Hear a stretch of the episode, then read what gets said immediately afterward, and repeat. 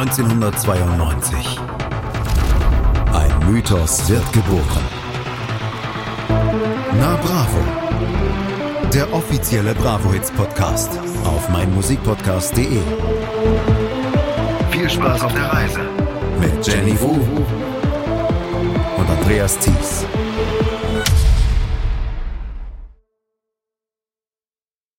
Man braucht einen kühlen Kopf einen klaren Kopf, damit man auch Wissen tanken kann.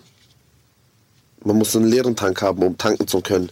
Man kann nicht im vollen Tank nochmal 15 Liter nachtanken. Der Philosoph Slatko Tripkowski. Herzlich willkommen zu einer neuen Ausgabe von Na Bravo, dem offiziellen Bravo Hits Podcast. Hallo Jenny. Hallo Andreas. Äh, was haben wir da gerade Schönes gehört?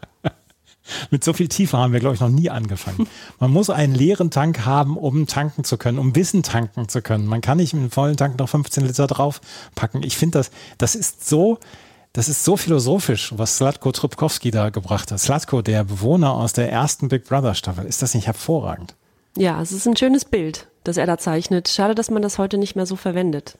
Das, ist, das, müsste, das müsste, diese Zitatkacheln, die es immer gibt, ne, die müsste es halt mit Slutko dann auch so geben. Können wir das für Instagram irgendwie nochmal machen? So eine schöne Zitatkachel mit, mit Slutko. Das können wir machen. Und ich glaube, wenn man sich äh, die Folgen mal anschauen würde, da würden einige Zitatkacheln entstehen. Ja, da wird wirklich einige. Ich habe unsere, unsere Praktikantin habe ich losgeschickt und habe gesagt, guck dir mal ein bisschen Big Brother aus 2000 von der ersten Staffel an. Und äh, die Praktikantin ist 1998 geboren und die hat hinterher gesagt, mir sind sehr viele Gehirnzellen abgestorben. Ich weiß überhaupt nicht, warum, woran das liegt. Ja, und dabei sollte sie ja eigentlich mit Reality-TV-Formaten vertraut sein mittlerweile, aber das war schon ein ganz spezielles Niveau damals, die erste Staffel Big Brother, oder?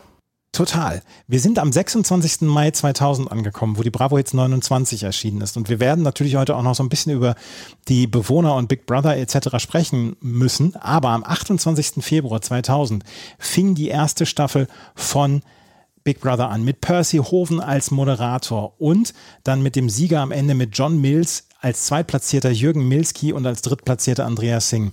Wen hattest du von damals noch, wenn du jetzt äh, ungestützt gefragt worden wärst, wen hattest du von Abend von damals noch drauf gehabt von den Bewohnern? Tatsächlich nur die, das Duo, das Traumduo aus der ersten Staffel, Slatko und Jürgen. Mhm. Jürgen Milski, die sind ja auch, oder Jürgen Milski ist ja heute noch präsent. Ähm, und dann den Gewinner, John Mills, den musste ich aber nochmal nachschlagen und gucken, wie der eigentlich nochmal aussah. Und dann Alex Jolich. Gibt es irgendjemanden, mit dem du mal in der Kneipe zusammen versagt bist, so wie in den anderen Folgen mit irgendwelchen Künstlern und Künstlerinnen? Es gab sicher mal die ein oder andere Lokalitätenüberschneidung mit Alexander Jolich in Hamburg, aber bewusst mich jetzt mit niemandem unterhalten. Der ist mir vor allem bekannt, weil der ja dann später mit äh, Jenny Elvers zusammen war. Genau. Und ich habe ich hab nochmal nachgeguckt und ich, mir sind dann einige Namen noch eingefallen. John natürlich als Sieger, das war damals eine riesige Überraschung, dass er gewonnen hat. Alex Jolich natürlich. Dann hier ähm, die, mit der er zusammen war, war es, glaube ich, Verena oder, oder war es Kerstin? Ich, Kerstin? Kerstin. War es Kerstin? Kerstin war es, glaube ich, ja. Kerstin, mit der er zusammen war. Manuela war noch damit mit dabei. Dann Jana Despina, die nach äh, sechs Tagen freiwillig damals ausgezogen ist. Und Andrea, die ich ziemlich toll fand. An Andrea kann ich mich gar nicht mehr erinnern. Echt nicht? Wie viele Bewohner, Bewohnerinnen waren das insgesamt? Es waren insgesamt, lass mich zählen, 13 Bewohnerinnen und Bewohner. Thomas ja. nach 13 Tagen raus. Äh, nach sechs Tagen ist der Spina freiwillig raus. Jona ist nach 41 Tagen freiwillig raus. Und Kerstin ist nach 55 Tagen freiwillig raus. Und ich glaube, Kerstin ist raus zusammen mit Manuela, weil sie nicht zusammen, weil sie nicht alleine sein wollte da. Kerstin und Manuela waren so, so ein, die, die waren immer zusammen. Ja, wie Slatko und Jürgen, die haben sich ja dort auch gesucht und gefunden. Genau. Hast du das damals geguckt, die erste Staffel? Ja, so richtig erinnern kann ich mich nicht, aber ich glaube, jeder, jeder hat's geguckt damals. Es war ein Phänomen, beziehungsweise wusste man ja überhaupt nicht, was da eigentlich passiert. Das war das erste Mal. Heute, heute ist alles sehr vorhersehbar, beziehungsweise äh, gibt's kaum noch Sachen, die einen schocken. Und damals war dieses äh, das ganze Konzept, dieses Projekt, da Menschen, die, die nichts geleistet haben, in ihrem Leben, also nicht für die Öffentlichkeit äh, da waren zuvor, also die, die quasi ohne Talent dort einziehen und man die als Zuschauer, Zuschauerin erstmal kennen, kennenlernen muss. Das war so ganz und gar neu. Man wusste überhaupt nicht, was da jetzt passiert. Sind die äh, nach zwei Tagen, gehen die aufeinander los oder wird mhm. da die große Liebe gesucht und gefunden? Also solche Sachen. Und das passierte ja auch. Es, es kam ein Paar zustande, es kam eine dicke Freundschaft zustande, wobei heute ja klar war, so dick war die Freundschaft gar nicht. Und da kommen wir gleich noch zu vielleicht. Und ähm, natürlich hat man das mit einer gewissen Faszination verfolgt. Ähm, ich war damals ziemlich jung. Ich weiß aber, dass ich es speziell fand und äh, da damals schon dachte, na, ist das so eine gute Idee und brauchen wir das überhaupt? Brauche ich das? Das ist die Frage, habe ich mir damals auch gestellt und damals wurde natürlich auch medial sehr darüber gesprochen und ist das ist das nicht Menschenfängerei oder oder ist das nicht äh, brutal, was da gemacht wird und da werden Menschen ausgestellt und so weiter. Ich weiß, dass es da eine ziemlich große Debatte damals drum gab, aber es haben am Ende sehr viele Menschen davor gesessen. Ich weiß noch, dass ich mit meiner WG, mit meiner Studenten WG damals jeden Abend davor gesessen habe und wir uns das angeguckt haben und natürlich, dass dann natürlich auch für viele Soziologiestudentinnen und Studenten dann ein ein absolutes äh, Forschungsfeld war, diese erste Staffel von Big Brother. Und äh, natürlich hatte man dann seine Favoriten etc.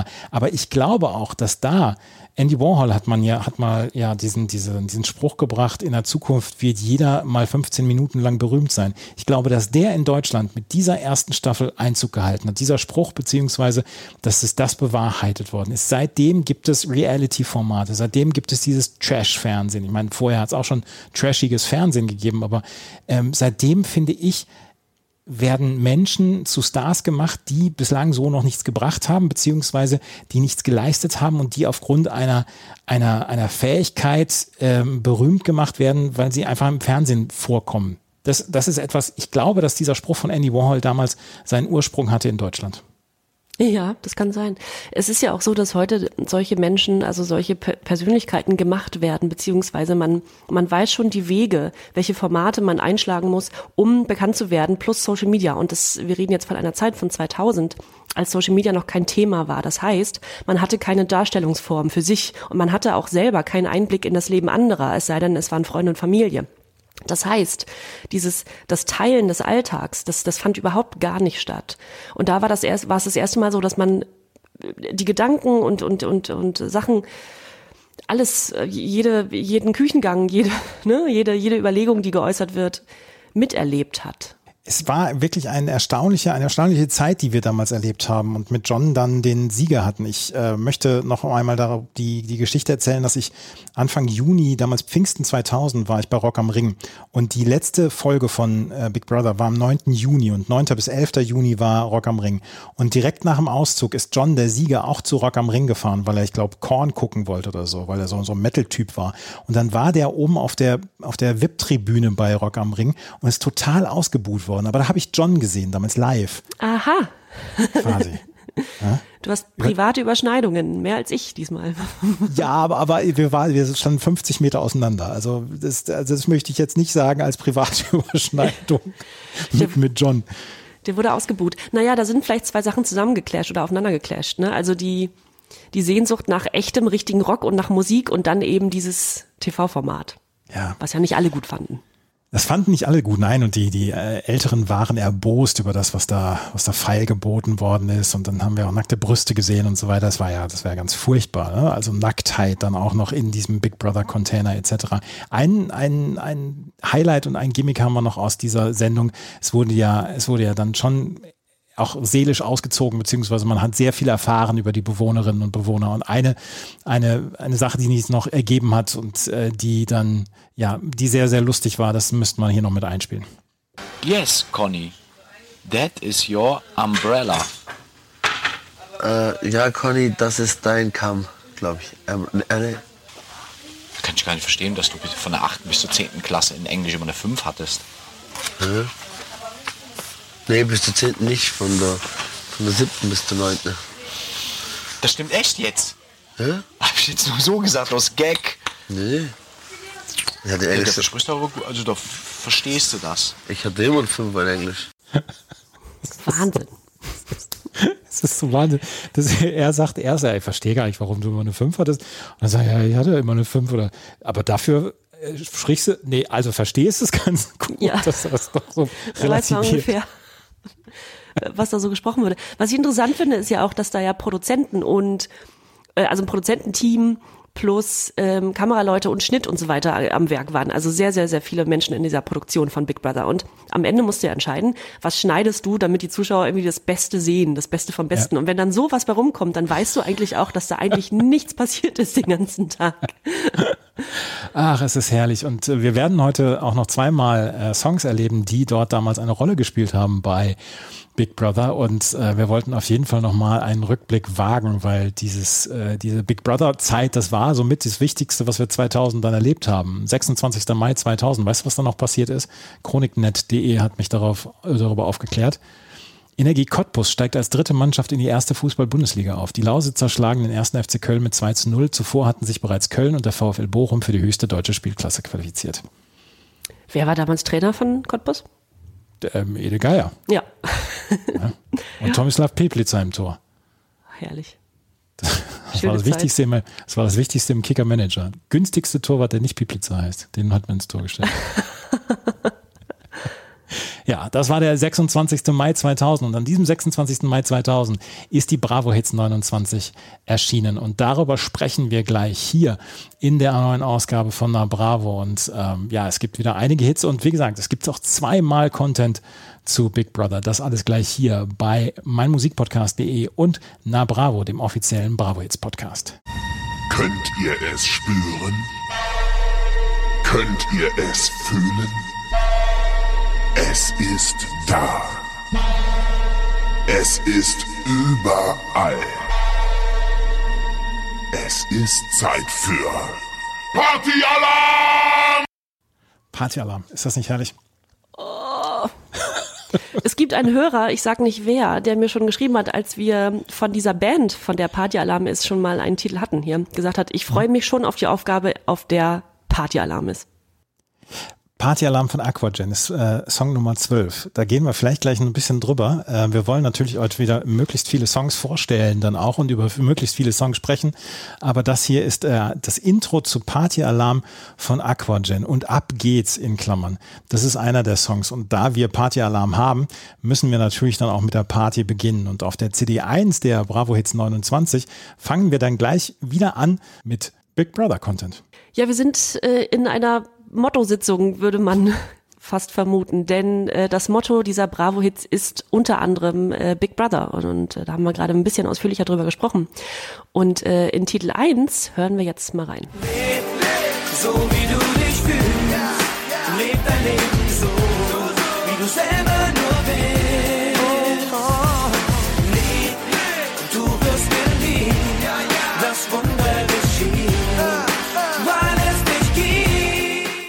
Spätestens da kommen alle Bilder wieder, oder? Alle, alle. Mhm. Also äh, wenn, wenn das reinkommt oder wenn diese Melodie kommt, dann weißt du sofort wieder, wo du bist. Und das ist nämlich April 2000, wo dann äh, Big Brother in der ersten Staffel drin ist.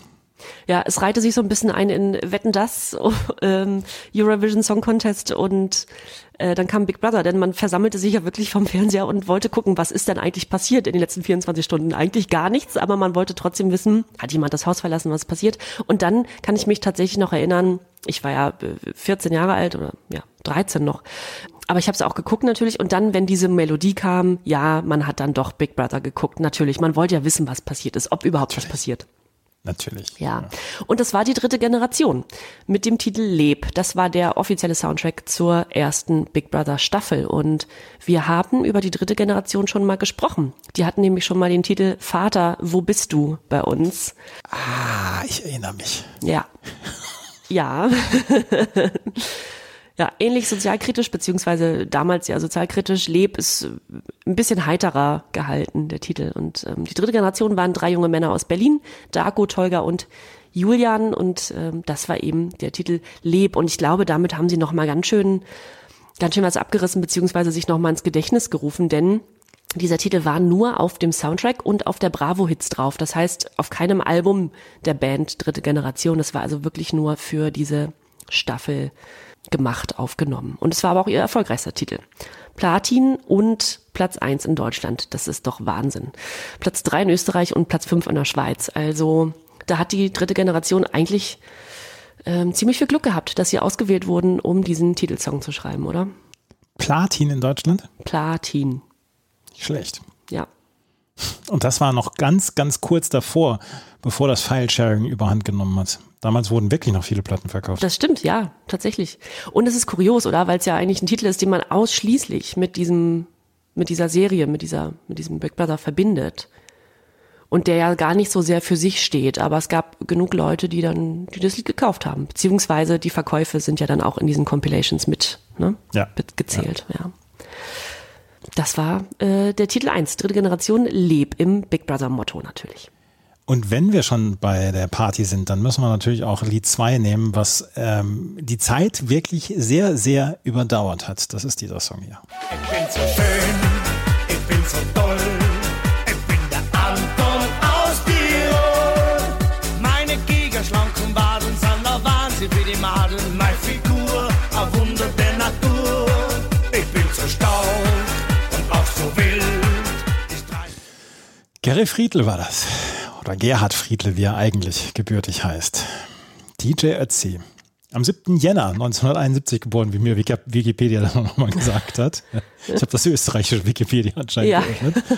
Österreichischer Entertainer, Pop- und Partyschlagersänger. Und ich glaube, ich habe diesen Song zu häufig gehört in meinem Leben. Viel zu oft haben wir alle. Gerhard Friedle, da gibt es eine, also die Geschichte rund um sein Aufwachsen etc. ist ja auch bekannt geworden. Er ist von seiner 17-jährigen Mutter direkt äh, nach seiner Geburt zu Pflegeeltern gegeben worden, hat seine Mutter wohl nie kennengelernt und sein Vater er holte ihn zu sich nach zwei Jahren, als er erfahren hat, dass er einen Sohn hat. Und dann ist er bei den Großeltern aufgewachsen und mit 16 Jahren ist er wohl von zu Hause ausgerissen und hat dann wohl ein paar Monate tatsächlich obdachlos gelebt. In äh, Seefeld in Tirol machte er dann eine Ausbildung zum Koch und dann hat er, hat er angefangen zu singen und hat 2000 seine Debütsingle rausgebracht, damals noch als Anton, Anton aus Tirol. DJ Ötzi wurde es dann erst später, aber ich wusste nicht, wusstest du, dass das eine Coverversion war? Nein. Die, der Titel ist nämlich das erste Mal 1991 erschienen und der, damals äh, von Walter und die bunten Vögel auf Ja. dem Album Holdi Ladio. Klingt auch sehr gut. ist es veröffentlicht worden. 1991 ähm, blieb damals aber noch unbekannt. 1999 wurde es dann erneut nochmal von Harry Schagal aufgelegt und dann hat Ger Gary Friedle, DJ Ötzi, dann noch so ein bisschen schlüpfrigere Lyrics drunter gelegt und dann diesen Disco-Stampfer und dann hat er daraus dann eine, einen Riesenhit gemacht. Und Platz 1 in Deutschland, 42 Wochen in den deutschen Charts, Platz 2 in der Schweiz, 28 Wochen und dreifach Platin in die Österreich und war dort 75 Wochen in den österreichischen Sch- Singlecharts. Das ist lang. Das ist sehr, sehr lang. Das, ist, das, hat, das, hat, das hat pur Dimensionen. Ja. In solchen Dimensionen denkst. In solchen Dimensionen müssen wir schon denken hier. Anton aus Tirol, DJ Ötzi, das war der Song 2 auf der CD 1 der Bravo Hits 29. Wenn wir weitergehen, haben wir als äh, den dritten Song auf dieser Platte sind die Wenger Boys, Schalalala. Das war nämlich eine, äh, auch eine Coverversion, ist ein Song von einer dänischen Rockband, die Walkers damals gewesen und äh, im Jahr 1973 veröffentlicht worden und das hatte damals in den dänischen Charts die Nummer 8 erreicht.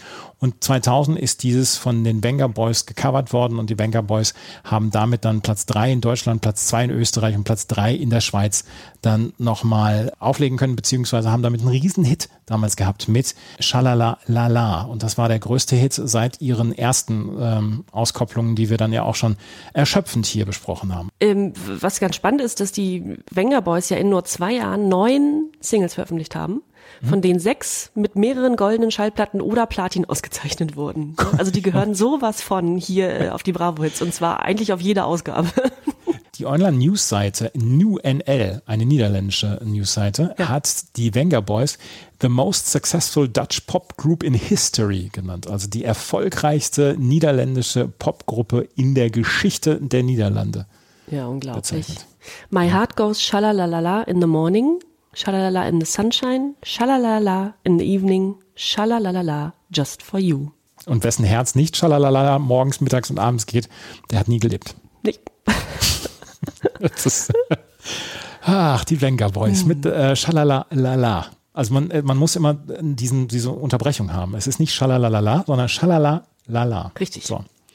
Auf der 4 noch eine Coverversion, Gigi D'Agostino, The Riddle. The Riddle eigentlich von Nick Kershaw aus den 80ern gewesen. Und da hat, das hat Gigi D'Agostino Beat verschärft und hat dann gesagt, komm, das machen wir. Und hat damit mit seinen größten Hit gehabt.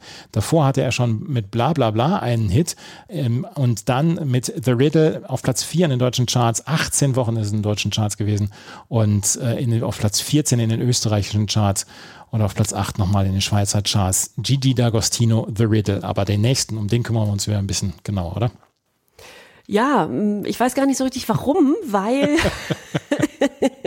das nicht die allersteckste Nummer dieser Bravo-Ausgabe ist, aber das ist ein Ohrwurm. Dooby-dooby-dum, a trip to Wonderland.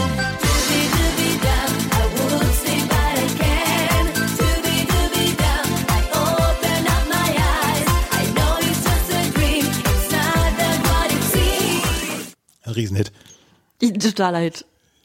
Ja, es ist, ähm, es, es war, das war ein, doch, also ich glaube, die höchste Chartplatzierung hat, hat Wonderland äh, von Passion Fruit in Tschechien erreicht. Platz 9. Platz 11 in Österreich und 22 in Deutschland. Ähm, Passion Fruit haben wir schon einmal hier besprochen. Das ist ein, oder war ein, ein deutsch-spanisch-niederländisches Pop-Trio. Es war die zweite Single von Passion Fruit, die erste, der Rigger Ding Dong Song, der hat uns auf der Bravo 26 schon beglückt. Und wir Und sehr gut gefallen. ja, durchaus. Wir sprachen aber auch darüber, dass die Band leider nur sehr kurz existierte, von 1999 bis 2001, weil zwei der drei Mitglieder, die beiden Sängerinnen Maria Serrano und Nathalie Van Ende, äh, bei einem Flugzeugabsturz ums Leben gekommen sind. Es war eine Maschine von Leipzig nach Zürich, in der auch die amerikanische Popsängerin Melanie Thornton saß. Wir hatten darüber gesprochen und es gab damals 24 Opfer nach diesem Absturz. Und die dritte Sängerin von Passion Fruit, Debbie St. Martin, äh, hat mit schweren Verletzungen überlebt und lebt heute in den Niederlanden, aber macht auch keine Musik mehr. Man kann auch sagen, dass es, es gab eine kleine, einen kleinen, äh, einen Miniskandal, der aber damals so ein bisschen überspielt wurde. Und zwar sind die drei Sängerinnen von Passion Fruit eigentlich gar nicht die Sängerinnen gewesen. Sie waren eher für die Bühne gedacht und für die Videos, aber die Lieder eingesungen hat eine deutsch-kubanische Sängerin namens Leticia Pareja Padron. Und die war die eigentliche Stimme von Passion Fruit. Damals hat man gesagt, ach, die Sängerin Leticia, die hat die, die drei anderen so ein bisschen unterstützt musikalisch, aber tatsächlich war es so, dass die die Songs gesungen hat und die drei Damen von Passion Fruit eigentlich eher ja, für die Performance zuständig war, sagen wir es mal so. Und Leticia braucht auch keinen Künstlernamen, ne? Nee, Pad- Padron. ja, Passion Fruit mit Wonderland. Es ist, es ist ein fieser Ohrwurm. Ja, ja, definitiv. Ja, Aber ich habe gedacht, wir wollten, ich, also wir haben uns jeder acht Songs auf, ausgesucht auf der CD 1 und der CD 2 und ich war mit der CD 1 dran und da habe ich gedacht, nee, da müssen wir noch mal ran an Passion Fruit. Ja, wenn man die so durchhört, die CD, dann bleibt man bei dem einen oder anderen Song hängen. Ist also gar, gar nicht mal, ob man den gut oder schlecht findet, sondern einfach, weil der vielleicht einen Ohrwurm verspricht oder äh, weil man denkt, ach, hat man schon mal gehört, den kann man noch mal anspielen. Und ich glaube, das war in dem Fall so. Auf der 6 haben wir French Affair mit Do What You Like. French Affair, deutsch-französische Popgruppe. My Heart Goes Boom, La Di Da war ihr größter Hit und das war quasi ihr zweiter Song, damals auf Platz 24 in den deutschen Charts, in, auf Platz 11 in Österreich und auf Platz 29 in der Schweiz. Und dann haben wir auf der 7 noch Highland. Kannst du, weißt du, wie der äh, Titel ausgesprochen wird? C'est tu vois, also tu ja. vois, ich, ich würde es französisch aussprechen. C'est tu vois, ja. Ja. Highland. Da haben wir schon drüber gesprochen. Nicole Highland. Äh, Nach der wurde diese Band benannt oder dieses Projekt Ja. benannt. Und C'est tu vois ist auf Platz 20 in den deutschen Charts gewesen und auf Platz 12 in den Schweizer Charts. Und das war ihre, nach dem gleichnamigen Album mit wei zwei weiteren Singles, Solo 2 und Veni Vidi Vici, wurde C'est tu vois ausgekoppelt und hat dann auch nochmal einen okayen Erfolg gehabt. Die Nummer 8, da hören wir mal wieder rein, weil das ist ein Song, da, also, ja, da müssen wir, da müssen wir tanzen zu.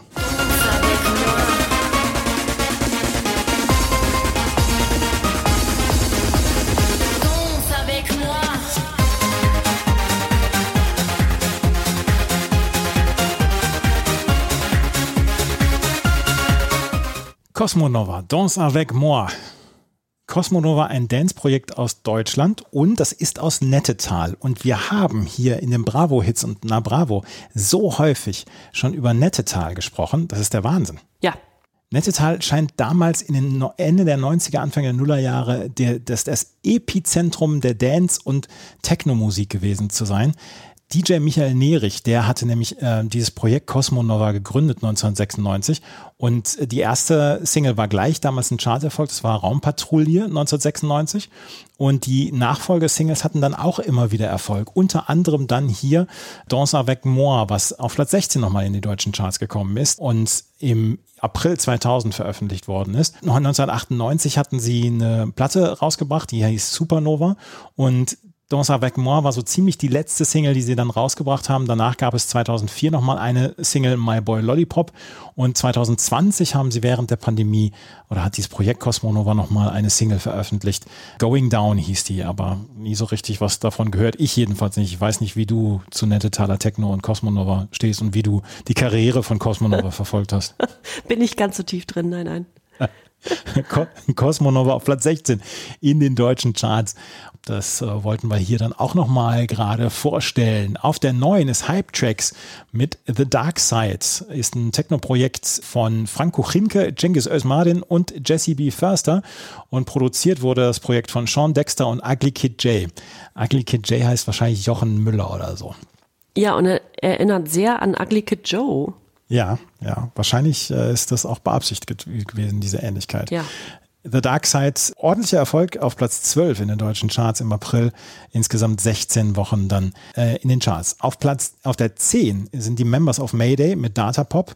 Members of Mayday haben ja damals immer zu der Mayday jeweils eine Hymne gebracht und später haben sie sich davon gelöst, nur immer zur Mayday ein, einen Song zu veröffentlichen oder ein Stück zu veröffentlichen. Das war ja das Projekt von Westbam und Klaus-Jan Kuhn.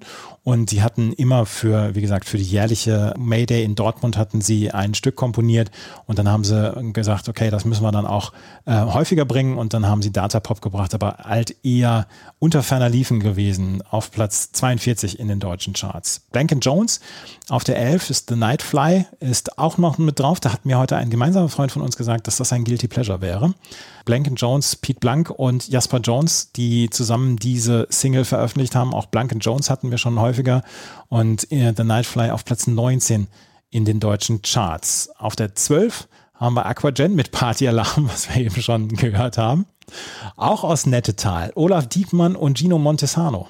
Im Bereich Dance, äh, Wikipedia schreibt, im Bereich Dance-Musik gelten Aquagen als Trendsetter. Viele Single-Auskopplungen der Gruppe waren bis zu mehrere Wochen in den Verkaufscharts. Außerhalb Deutschlands sind Aquagen vor allem in Großbritannien bekannt. Ein Markenzeichen ist die um mehrere Halbtöne ins Tiefe verzierte Stimme des MC.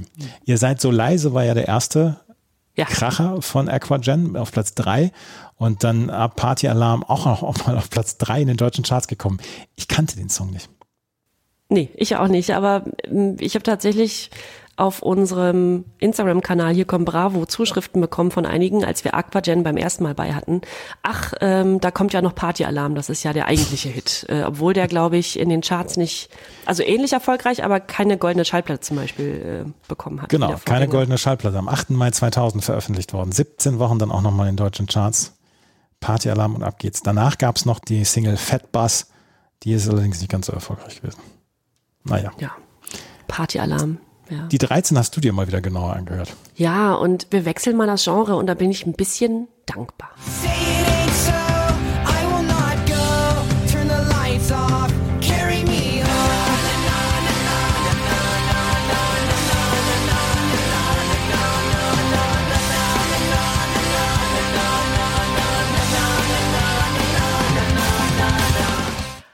Also wer damit nichts verbindet, ist entweder sehr jung Oder ganz schön alt. Ja, oder, oder sehr viel älter ähm, als wir beide zusammen. Blink 182 mit All the Small Things. Eigentlich der größte Hit, äh, also zumindest hierzulande oder in den, in den europäischen großen Ländern. Und Blink 182 sind ja bis heute eine, eine Marke, ein Thema, äh, gehen jetzt auch gerade wieder in den Verkauf für ihre große Tournee äh, in Europa fürs nächste Jahr. Schon fast ausverkauft, wie ich, wie ich heute mal hörte. Und ich weiß, dass wir beide auch im Freundeskreis viele haben, die da jetzt also Karten ergattern wollen fürs nächste Jahr. Hast du eine? Nein, ich habe keine. Ich, also Blink 182 sind auch an mir immer so ein kleines bisschen vorbeigegangen, muss ich ganz ehrlich zugeben. Ja, hätte ich, ich hätte dich auch eher nicht, äh, nicht eingeschätzt für einen Blink-Fan. Es war dann doch zu ich, ich speziell. bin nicht so der Skater-Typ. Ja, ja, das war schon so. Aber sie haben den totalen Nerv getroffen zu der Zeit. Und da sind wir nämlich beim Thema, ne? Also Skaten und dann diese Art von Musik, ähm, sehr drumlastig und so weiter. Und die Geschichte von Blink 182 beginnt eigentlich schon 1992, als die Mitglieder Mark Hoppes, Tom DeLonghi und Scott Rayner die Band Blink gründeten erfolgreich oder international erfolgreich wurden sie dann erst 1999, nachdem sie eine Personalie ausgetauscht haben, die vermutlich wichtigste Personalie.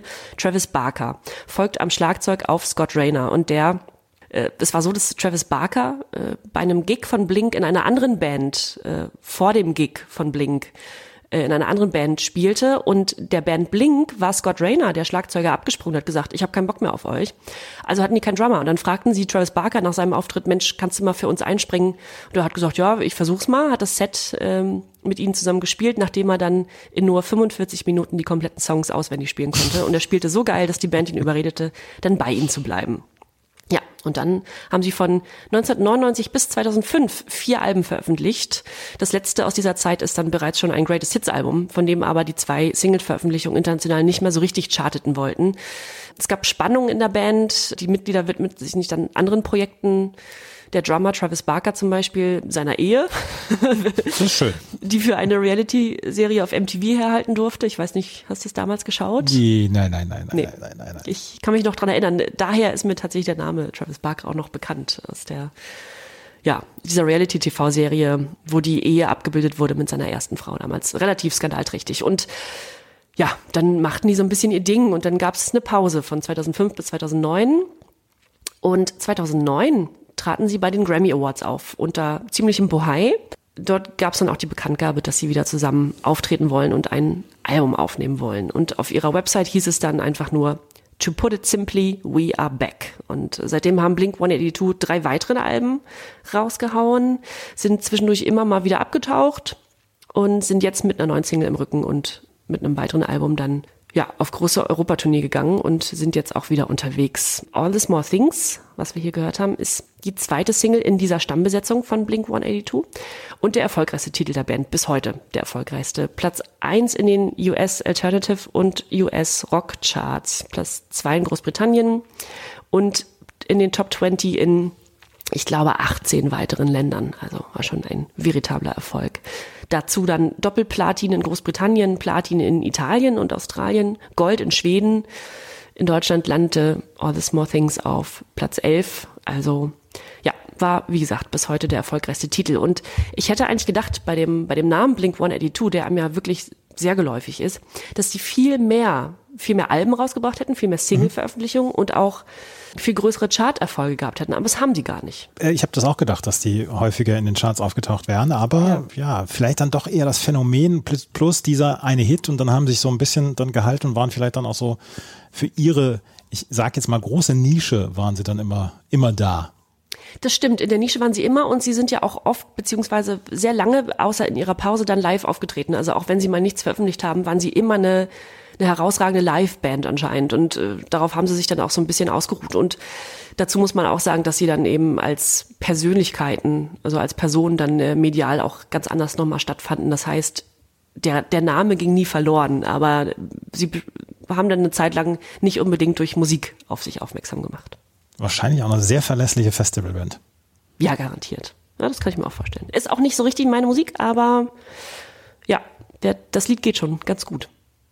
Blink 182, All the Small Things auf der 13 der Bravo Hits 29 der ersten CD. Auf der 14 haben wir nochmal einen richtigen Rockklassiker. Das sind die Guano Apes mit ihrem äh, ja, Alpha Will Cover Big in Japan. Damals mit Sandra Nasic als der Sängerin, äh, diese so charismatische Sängerin und die auch so eine unverwechselbare Stimme hatte, jedenfalls im Studio.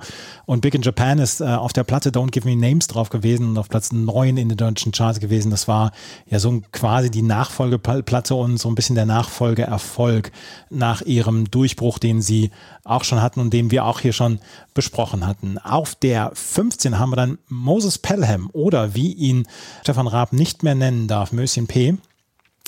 Moses Pelham, der in den 90er einen ziemlichen Beef hatte mit Stefan Raab die ganze Zeit.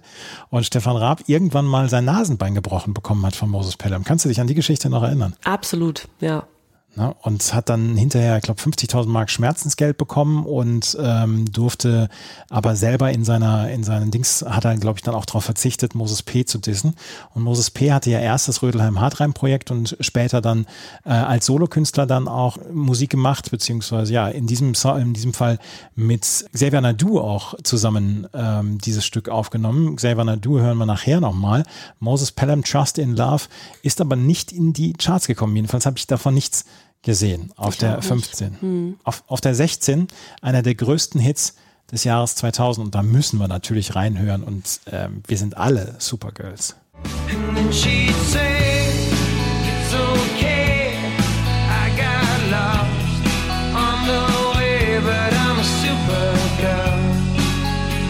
And supergirls don't cry. And then she'd say, Ja, Raymond. Was sagt man dazu? Ja, was sagt man dazu? äh, danke für den Ohrwurm erstmal. Und Raymond, Garvey, ne, der Sänger von Raymond, der ist einem ja auch also durchaus bekannt, weil er ja auch sehr präsent ist im Fernsehen heute noch. Ähm, ich glaube, das ist, das, sind, das ist so eine ganz nette Band mit einem ganz netten Titel, aber wäre jetzt nicht meins und deins vermutlich auch nicht. Oder hast du dazu eine Geschichte? Ich habe dazu mehrere Geschichten. Bei besagtem Rock am Ring sind Raymond damals aufgetreten und da habe ich sie zum ersten Mal live gesehen und ich hatte diesen Song vorher noch nicht gehört. Supergirl. Ich weiß gar nicht, wie ich, wie ich das hinbekommen habe. Ist im März 2000 veröffentlicht worden, dieser Song als Single. Und ich hatte ihn bis Juni noch nicht ein einziges Mal gehört. Und dann habe ich ihn auf diesem Festival gehört.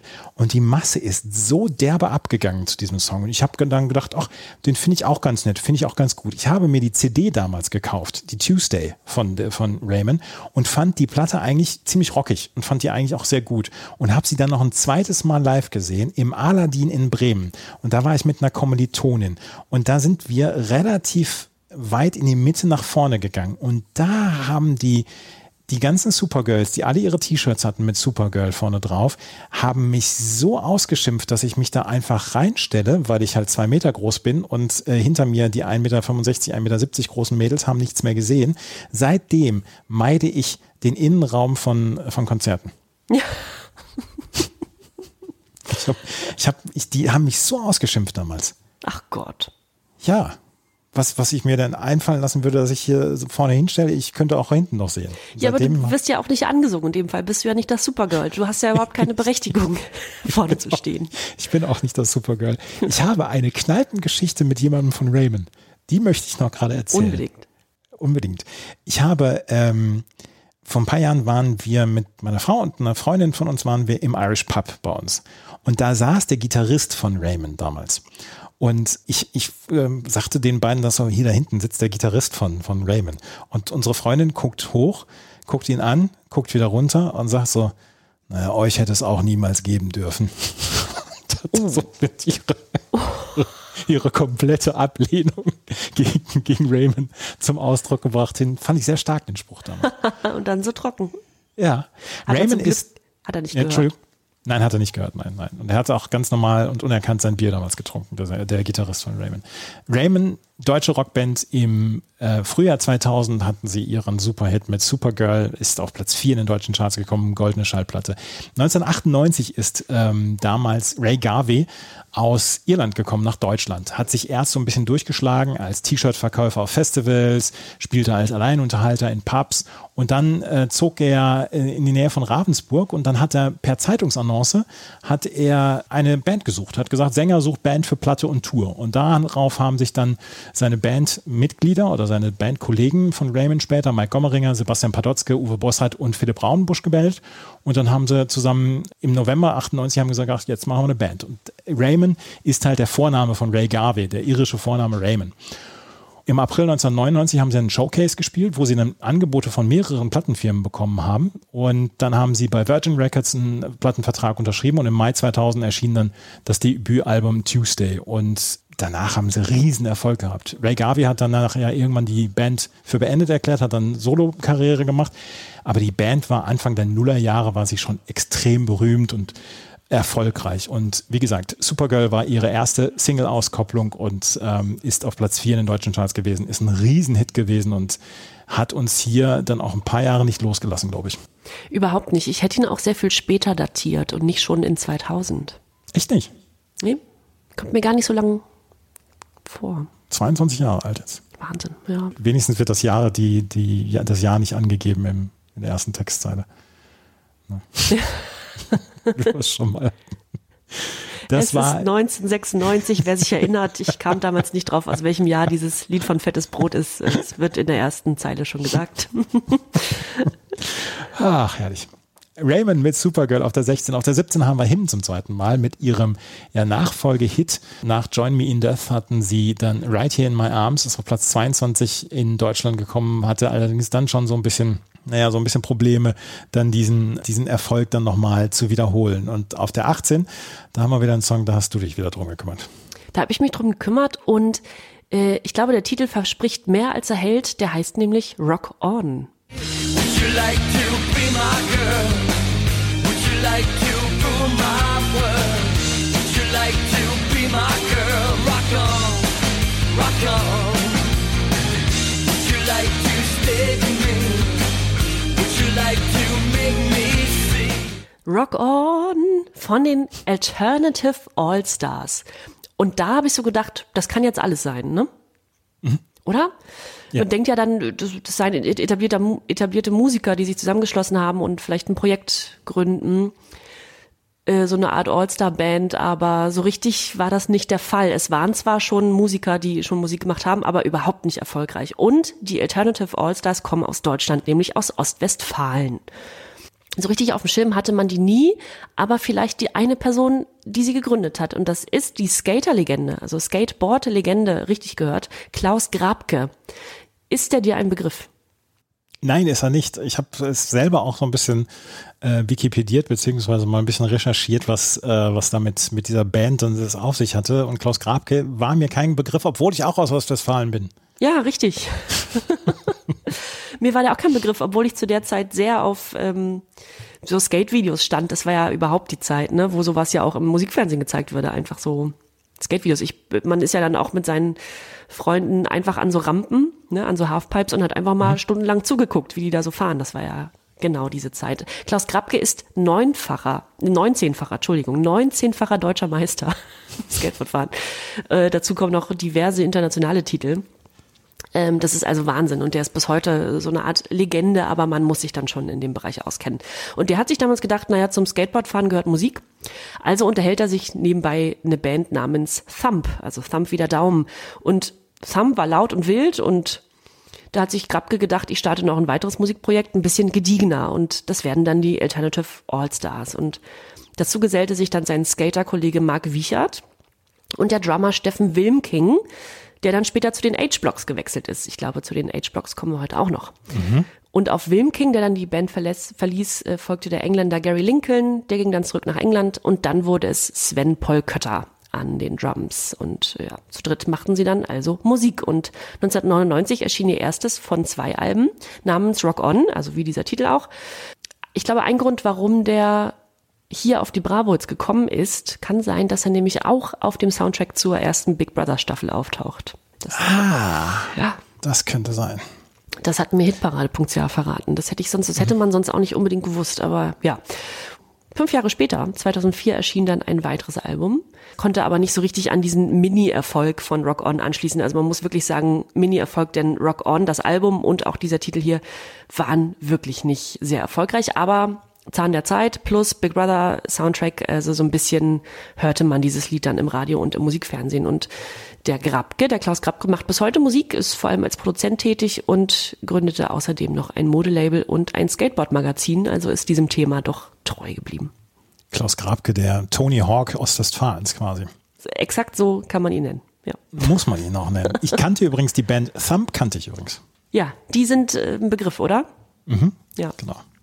Alternative All-Stars mit Rock On ist einer der letzten Songs auf der ersten CD der Bravo Hits 29. Wir haben dann noch die Toten Hosen mit Helden und Diebe.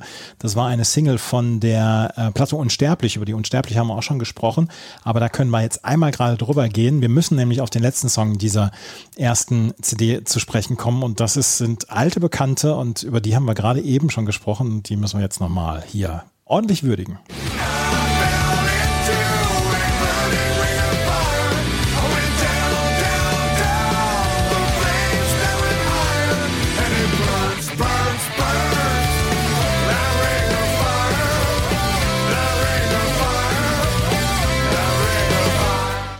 das natürlich eine Coverversion.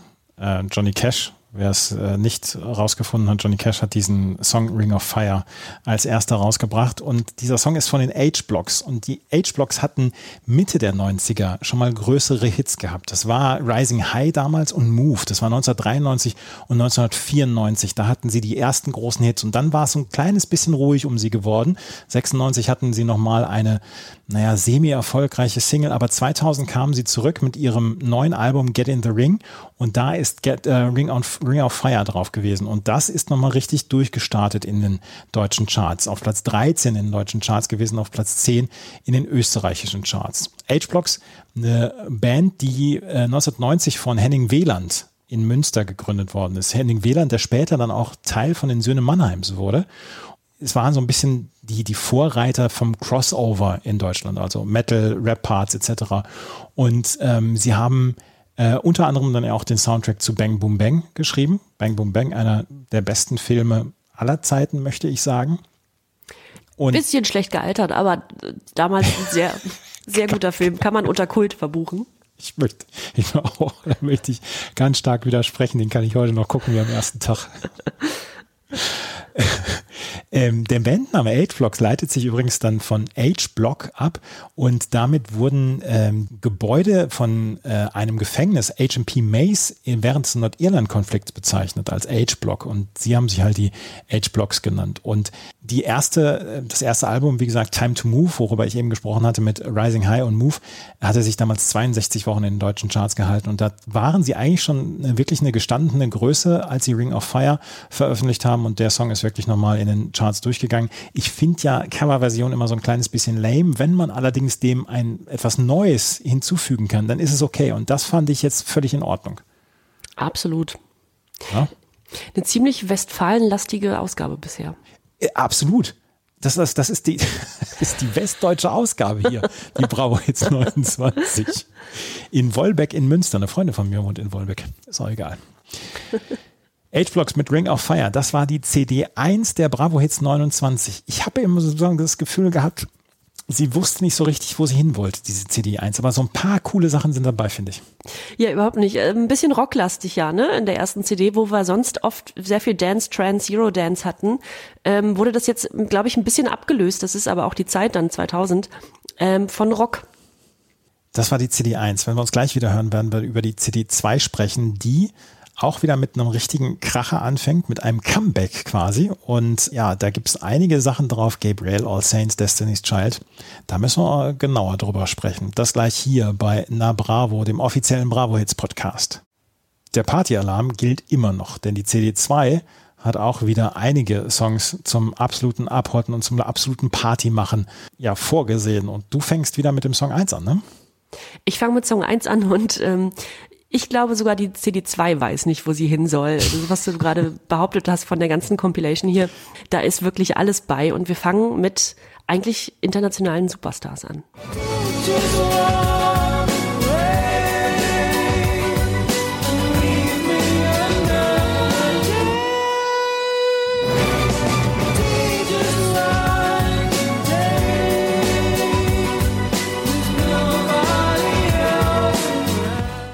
Ich streiche das eigentlich. Es sind internationale Superstars. Aha mit Summer Moved On und Aha befinden sich mit diesem Titel schon im großen Comeback. Denn äh, die gibt's bereits seit 1982 und äh, gibt es bis heute in Originalbesetzung. Das ist auch nicht mehr so häufig. Aha kommen aus Norwegen und bestehen aus dem Sänger Morten Harket, Pal Vakta Sakoy und Magne Furuholmen. Und die drei Norweger machen also schon seit, den, seit 1982 richtig, richtig erfolgreich Musik. Und ich habe mich tatsächlich noch nie damit beschäftigt, warum sie Aha heißen und äh, habe das jetzt mal nachgelesen. Es ist eigentlich eher ein Zufall, dass der Sänger Morten in seinen Notizen äh, Liederentwürfe fand und dann waren die Buchstaben Aha aneinandergereiht und er dachte, das klingt ja irgendwie witzig. Und dann fanden sie auch noch heraus, dass es international ein Ausdruck des Erstaunens ist. Aha, also dass es eigentlich ein Begriff ist, was wohl in Norwegen nicht der Fall ist. Und das klingt irgendwie catchy, dann haben sie gedacht, Mensch, so heißen wir jetzt. Und ähm, ja, dann ging es los mit Aha. Und ich glaube, dass es dieser griffige Name steht äh, für eine Weltkarriere. Elf Studioalben und fünf Live-Alben haben sie in ihrer Karriere rausgebracht bis heute. 44 Singles, über 100 Millionen Platten verkauft. weltweit. 760.000 davon allein in ihrer Heimat in Norwegen. Der erste Song, den sie veröffentlicht haben, äh, den kennt vermutlich jeder, jede. Take on Me. Der erschien 1984 und war der erfolgreichste Titel. Der erfolgreichste ihrer gesamten Karriere. Der hat siebenmal Gold geholt, unter anderem in Deutschland, Japan, Frankreich, Italien. Siebenmal Platin in Neuseeland, Schweden, Australien und so weiter. Also war wahnsinnig erfolgreich. 1984 schon. Und von 1994 bis 1998 hat sich die Band eine kleinere Auszeit gegönnt. Vier Jahre waren sie dann so ein bisschen von der Bühne verschwunden. Sänger Morten hat in der Zeit drei Soloalben aufgenommen, zwei davon auf Norwegisch. Die sind nicht so ganz durchgestartet, er dann in der Heimat Norwegen. Ja, dann 16 Jahre nach ihrem Debüt kam dieser Hit hier, Summer Moved On. Der schafft es in Norwegen auf Platz 1, in Deutschland auf Platz 8 und in Österreich auf Platz 10 ja, dann ging es so ein bisschen rumpelig weiter. Aha, haben also nie durchgängig Musik gemacht. Es gab immer mal Soloprojekte, es gab Auflösungen, es gab Wiener Vereinigungen. Also zuletzt 2010 nochmal aufgelöst und 2015 wieder vereinigt. Und ja, lustigerweise ist vor ein paar Tagen ein neues Album erschienen namens True North und zudem sind sie jetzt auch wieder auf Tour. Also Aha sind unkaputtbar. Ich habe dir nicht vorzuschreiben, wie du unseren Instagram-Account hier kommt Bravo zu machen hast. Das machst du ja größtenteils selber und ich möchte dir auch gar nichts vorschreiben. Ich möchte in diesem Fall allerdings bitte fordern, dass du den Auftritt von Morten Harkett bei The Masked Singer, wo er Take on Me nochmal in, äh, in einer Verkleidung singt und das mit einer unverrückbaren Schönheit diesen Song nochmal darbietet, dass du den bei uns auf Instagram nochmal teilst. Das habe ich ja überhaupt nicht mitbekommen. Schön. Äh, als was ist er da verkleidet? Als Wikinger. Ach, schön, ja. Im, im britischen Masked Singer. Da ist, so. der ist der Wahnsinn. Was ist dein Lieblingssong von Aha? Äh, vermutlich Take on Me, ja. Meiner ist es, wir haben es ja schon mal häufiger erwähnt, dass ich ein Softie bin. Meiner ist Stay on These Roads. Ja, schön. Hm? Ja. Und dieser Mann hat so eine unfassbare Stimme. Wahnsinnig schöne Stimme. Also eine ganz, eine ganz warme, ganz angenehme Stimme, bis heute ja auch und auch so als Typ nicht unangenehm, ne? Ja. Ich habe nämlich Take on Me damals, äh, kann ich mich erinnern, als ich so Englisch lernte, mal irgendwie an so einem privaten Karaoke-Abend, da kam gerade dieses, dieses Karaoke-Spiel raus, was man so, was man so an der Playstation oder sowas spielen kann. Und da war Take on Me bei und da habe ich dann auswendig gelernt, weil ich es häufiger mal gesungen habe im Freundeskreis. Und deswegen ist mir das, glaube ich, so lieb und so im Gedächtnis geblieben, weil das ist natürlich der größte Hit und äh, damit verbindet man Aha ja auch. Aber ich finde ihn tatsächlich auch sehr gut, wie der losgeht allein schon. Der ist, der, der macht was. Also hast du die Zusatzinfo noch, die ich jetzt noch raushauen wollen würde, weil das möchte ich dir eigentlich überlassen. Den Fun Fact? Ja, zu diesem Song. Ja. Dann hau du ihn raus. Ähm, es gibt einen kleinen Wikipedia-Fun-Fact zu Summer Moved On. Das heißt nämlich, dass Morten Harkett äh, mit diesem Song den Rekord für die am längsten gehaltene Note in einem Top 40 Pop-Song hält, nämlich für 20,2 Sekunden. Das war, fand ich überragend, Ja. diesen Konflikt. Ja, das war ja gut. Hm. Summer Moved On von Von Aha. Aha eröffnet die, diesen Song und äh, ja, ein Welthit gewesen, Summer Moved On und ähm, damit eröffnen wir die CD2, die dann mit Sascha weitergeht, quasi der, der westfälische, ah, wieder ein Westfale, der So. westfälische Morten Harkett mit Let Me Be The One. Sascha Röntgen-Schmitz, wie er jetzt inzwischen heißt, und Let Me Be The One war nach I Feel Lonely aus dem Jahr 1999 die erste Single dann von der neuen Platte von You und das äh, war kein so großer Erfolg. Im März 2000 veröffentlicht worden, 13 auf Platz 13 in deutschen Charts, neun Wochen hat er sich dann gehalten. Auf der 3 haben wir eine Künstlerin, die in Deutschland vielleicht eher als One-Hit-Wonder verschrien wird, die allerdings eine ziemlich lange Karriere hatte. Das hören wir jetzt. Look in my life, look in my heart. I have seen them fall apart. Now I'm ready to rise again. Just look in my hopes, look in my dreams. I'm building bridges from these seas. Die obligatorische Frage, was macht dieser Song mit dir? Ach, einiges weckt schöne Erinnerungen. Und bei dir? Ganz viel. Ich mag diesen Song vielleicht heute lieber als damals. Ja. Rise von Gabrielle, von Louise Gabriel Bob, wie sie eigentlich gebürtig heißt, im Juli 1969 zur Welt gekommen.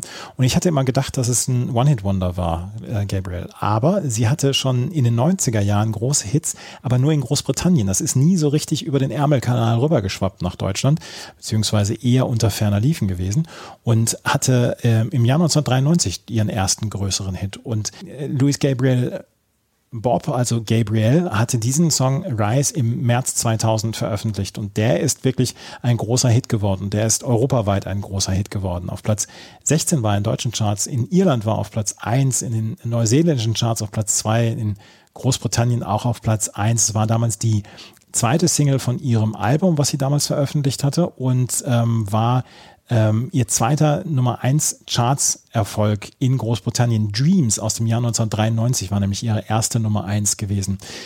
Gabrielle, die immer eine Augenklappe getragen hat oder vielleicht auch heute noch trägt, ich weiß es nicht mehr. Und da habe ich immer gedacht, es wäre ein modisches Accessoire gewesen, aber war es gar nicht. Sie litt unter oder leidet unter einer Lidmuskelschwäche. Das heißt, das, das obere Lid äh, hängt so ein kleines bisschen runter und das wollte sie kaschieren. Deswegen ist sie häufig mit Augenklappe dann aufgetreten über ihrem Auge. Und sie hat in diesem Song ein Sample von Bob Dylan gehabt. Und aus dem Song Knockin' on Heaven's Door. Und Bob Dylan hat nie eigentlich seine Songs ähm, als Samples freigegeben. Und er hat allerdings diesen Song Rise so gerne gemocht, dass er Gabriel die Erlaubnis gegeben hat, diesen, diesen Sample zu nutzen in diesem Song bei Rise. Und ähm, deswegen ist er damit drin. Also Bob Dylan, großer Freund dieses Songs Rise von Gabriel gewesen damals. Das ist eine schöne Überraschung. Mhm. Ja, Finde ich auch. Finde ich auch. Das ist ähm, ein schöner, also ein schöner Song auch gewesen. Mir hat er sehr gut gefallen und das war so einer dieser Songs, wenn du diese CD dann hörst, dass du dir denkst, ach Mensch, da schwurfst du so ein bisschen mit und so. Das, äh, das hat mir wohl gefallen. Tut niemandem weh. Nee, nee, nee. Möchtest du ein paar Worte zu All Saints Pure Chance ähm, Ja, gern. Ich habe mich, glaube ich, schon mal geäußert, äh, ge geoutet als All Saints Fan. Ich fand die super. Ich fand die dann ähm, auch noch eine, eine Nummer cooler als die Spice Girls. Das war weniger poppig. Die waren ein bisschen, die waren edgy, ne? Die hatten so ein bisschen eine, eine andere Persönlichkeiten. Also die waren, die waren nicht so in Charakter eingeteilt, wie das bei den Spice Girls der Fall war, auch wenn sie das selber gar nicht so wollten. Aber das war ja dann so ein bisschen klischeehaft äh, aufgeteilt bei denen. Und die All Saints waren irgendwie alle recht cool und man hat das Gefühl, so gestandene Frauen irgendwie. Und ähm, ja, die den Song Pure Chance, das ist eigentlich der bekannteste Song von All Saints und ähm, auch einer meiner Lieblingssongs tatsächlich. Der ist vor allem bekannt aus dem Film The Beach mit Leonardo DiCaprio. Habe ich nie gesehen, den Film. Hast du nie gesehen? Nee, habe ich nie gesehen. Muss ich vielleicht auch noch mal nachholen. Aber Pure Chance im Februar 2000 veröffentlicht worden, wie gesagt, als Soundtrack zu The Beach mit Leonardo DiCaprio Ja. und war europaweit ein Hit. Was sagte meine Frau? Perfekter Popsong. Der ist perfekt, der ist super produziert. Ne? Also ich glaube, da gibt's auch sehr, sehr viele Kritikerstimmen, die sagen, also was ein gigantisch gut produzierter Popsong, da stimmt irgendwie alles. Und der Charterfolg gibt dem Song ja auch, oder dem Erfolg ja auch recht. Ne? Also in den UK-Singles in Großbritannien auf Platz eins, ebenfalls in Belgien auf Platz eins, in Irland, in Italien, in Neuseeland auf Platz zwei, Schottland und Rumänien auf Platz eins, Platz fünf in Belgien, Platz elf in Österreich, in Australien Platz 4 und so weiter. Also in Deutschland auf Platz 14, in Ungarn auf Platz 2. Also ich glaube in 20 Ländern unter den Top 20. Das ist schon relativ eindeutig. All Saints Pure Chance. Eigentlich würde ich dir das gerne weiter jetzt noch geben. Destiny's Child, Say My Name ist natürlich auch ein perfekter Popsong, oder? Ja, ist er auch. Ich weiß gar nicht, ob es die erfolgreichste Single von Destiny's Child war. Say My Name. Ich, äh, laut Gefühl schon, aber ich bin mir nicht sicher. Ist der Song, den ich als erstes mit Destiny's Child verbinde. Äh, So ist es nämlich, ja. Also vielleicht ist der so am meisten in Erinnerung geblieben, aber auch der hat ähm, also einen einen irren Erfolg gehabt. Ne? Ich glaube auch in den USA, in den R&B Hip Hop Charts auf Platz eins, in den Dance Singles auf Platz eins, in den Billboard äh, Billboard Charts, das waren ja die höchsten Charts in den USA auf Platz eins, in UK auf Platz drei und so weiter. In Deutschland auf der 14, in Island auf der 7, da haben wir Island mal wieder. So, also auch die haben sich damals zum Boden geschraubt zu Destiny's Child. Ähm, damals noch in der Besetzung, ne? Beyoncé Knowles, Latoya Luckett und Kelly Rowland. Und auch diese drei, die drei Damen von Destiny's Child haben auch immer, und darauf bestanden sie auch damals, immer an den Songs mitgeschrieben. Die wurden also selten fremd geschrieben und produziert. Es wurde mitgeschrieben, aber die waren also sehr selbstständig äh, dabei, ähm, diese Songs zu schreiben. Das ist Destiny's Child auf der 5. Auf der 6 haben wir Ricky Martin mit Private Emotion, was auch wieder ein Coversong ist, ähm, weil das eigentlich die Hooters äh, als ihren Stück hatten. Ricky Martin hat das dann äh, 2000 hat gecovert und ähm, hat dann mit der schwedischen Sängerin Mecha damals äh, auf ihr auf seinem fünften äh, Album hat sie eine Gastsängerrolle, Gastsängerin-Rolle gehabt und äh, ist damals sehr, sehr weit auch in den Charts gekommen. Auf Platz 21 in den deutschen Charts, auf Platz 1 in Mexiko, auf Platz 1 natürlich ähm, in Mexiko, in, auf Platz 1 dann auch mal in Tschechien. Auf der 7 haben wir dann Mark Anthony mit You Sang to Me. Und das war die dritte Single seines ersten Albums, Mark Anthony. Und ähm, es gab auch hier eine englischsprachige und eine spanischsprachige Version. Das wurde dann ähm, auch ein veritabler Chartsit mit Platz 3 in Norwegen, unter anderem Platz 2 in Kroatien, auf Platz 21 in Deutschland. Auf der 8 haben wir dann Tom Jones und die Stereophonics, Mama Told Me Not to Come. Das ist eigentlich ein Song von Randy Newman gewesen aus den 70ern. Auch hier eine Coverversion, Tom Jones, und äh, über den hatten wir ja schon gesprochen beim letzten Mal, mit Sex Bomb und Burning Down the House, was er mit den Cardigans zusammen gemacht hat. Er hat hier dieses Coveralbum da gemacht mit vielen gemeinsamen Künstlern und ähm, diese Version von Tom Jones und den Stereophonics war natürlich dann im angelsächsischen Raum eine ganz, ganz große Nummer, weil die Stereophonics auch eine ganz große Nummer waren. Auch hier in Deutschland äh, nur auf Platz 73, aber damals hat sich diese CD, halt die komplette CD, sehr, sehr, sehr gut verkauft. Tom Jones und die Stereophonics, Mama Told Me Not to Come. Und auf der neuen ist ein Song, den du mir wieder vorstellen möchtest. Musst sogar. Möchte ich, muss ich, äh, bitte fahr mal ab den Vogel. Straight from the top of a dome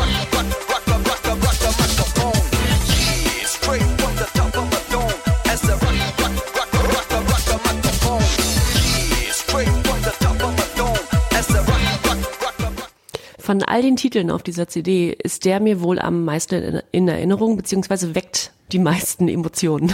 Nicht nur gute. Echt nicht? Nee. Ich, ich fand ihn schwierig.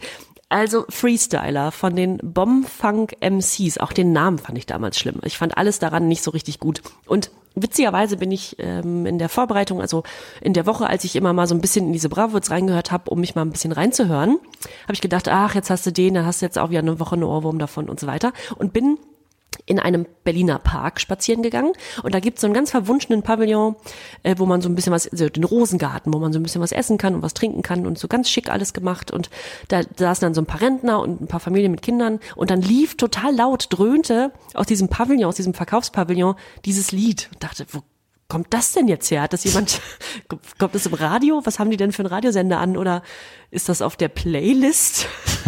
Also es hat mich wirklich überrascht, dass ich jahrelang nichts von diesem Lied gehört habe und dann in der Vorbereitung durch einen Park spaziere und da dröhnt das aus so einem verwunschenen Pavillon.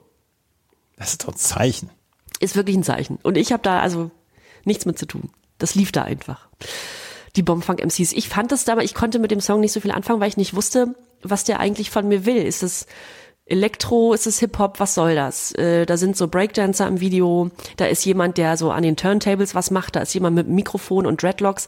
Ich fand das irgendwie schwierig, weil ich das überhaupt nicht einordnen konnte. Fandst du den gut damals?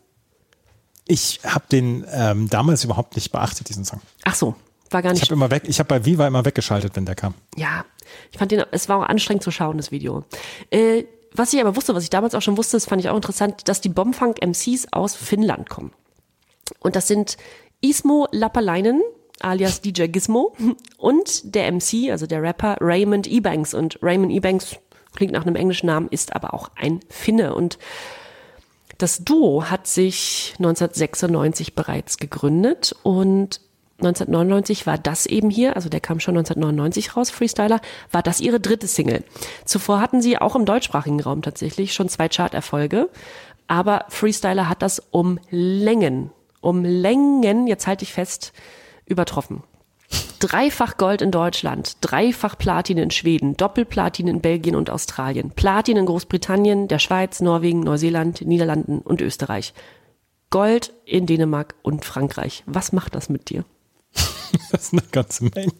Wie gesagt, ich habe ihn mal weitergeschaltet, aber ich glaube, das hatte, ich wollte jetzt gerade sagen, ich glaube, das hatte eine gute Fanbase, hatte auf jeden Fall. Es kam wohl an, also ich, wahrscheinlich aufgrund dieser Mixtur, dieser zwei sehr verschiedenen Stile, also die, diese Stile hatte man ja, man hatte ja Rap-Parts in Dance-Songs, das war ja das ganze Eurodance, die ganzen Eurodance-Projekte basierten ja auf genau dieser Mischung, aber das war ja nochmal anders, da war dieser DJ, der da rum, rumsprang, rumfeilte und so weiter. Und irgendwie war das war das auf eine Art cool, aber auf eine andere Art auch total uncool und halt sehr finnisch.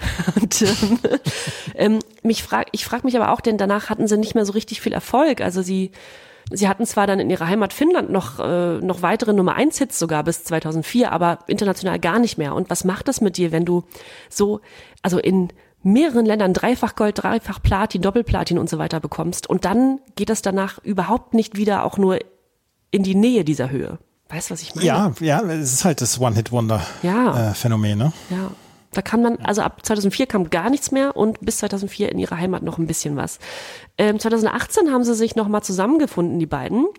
Ähm, mittlerweile, nee, stimmt gar nicht. Also einer von beiden äh, hat dann mit einem anderen DJ zusammen und mehreren Live-Musikern nochmal die Bombfunk MCs zurückgeholt. Es war also nur noch der Rapper Raymond Ebanks dabei. Der, der DJ war dann raus und wurde ersetzt durch einen anderen DJ und dann haben sie sich äh, zum 20-jährigen Jubiläum von Freestyler nochmal zu einem Remake des Videos hinreißen lassen, plus zwei neue Songs, die aber kaum Gehör fanden. Und ja, 2019 sind sie nochmal ein bisschen getourt, aber das war auch einfach nur, um das nochmal wieder zu beleben. Aber so richtig Erfolg stellte sich nie wieder ein. Also man könnte eigentlich sagen, jedenfalls im europäischsprachigen Raum ein absolutes One-Hit-Wonder, aber was für eins. Bombfunk MCs. Ich bin heute Mittag durch die Straßen gegangen von München und habe jedem, der es nicht hören wollte, erzählt, ich weiß heute, welches äh, das Guilty Pleasure ist von Jenny. Ja, Ich hast habe du, gedacht- hast du fremde Menschen angesprochen und gesagt, hier, Ja, Bombfang MCs, das ist das Guilty Pleasure von, von Jenny, habe ich gesagt. Und muss mir wahrscheinlich in den nächsten 20 Minuten, bis wir zu deinem Guilty Pleasure kommen, wahrscheinlich noch einen anderen Song überlegen. du musst dir wohl einen anderen überlegen, denn so ein richtig gutes Haar dran habe ich nicht gelassen. nee, das enttäuscht mich jetzt auch ein ganz kleines bisschen. Bombfunk MCs mit äh, Freestyler, das äh, ein Riesenhit war auf der 9. Auf der 10, da können wir dann auch nochmal wieder reinhören. Vielleicht ist das ja das Guilty Pleasure von Jenny.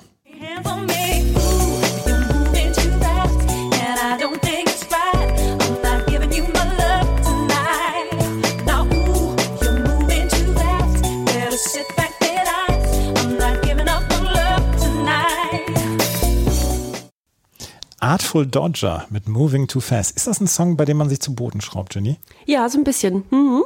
Ist tanzbar. So, ist tanzbar.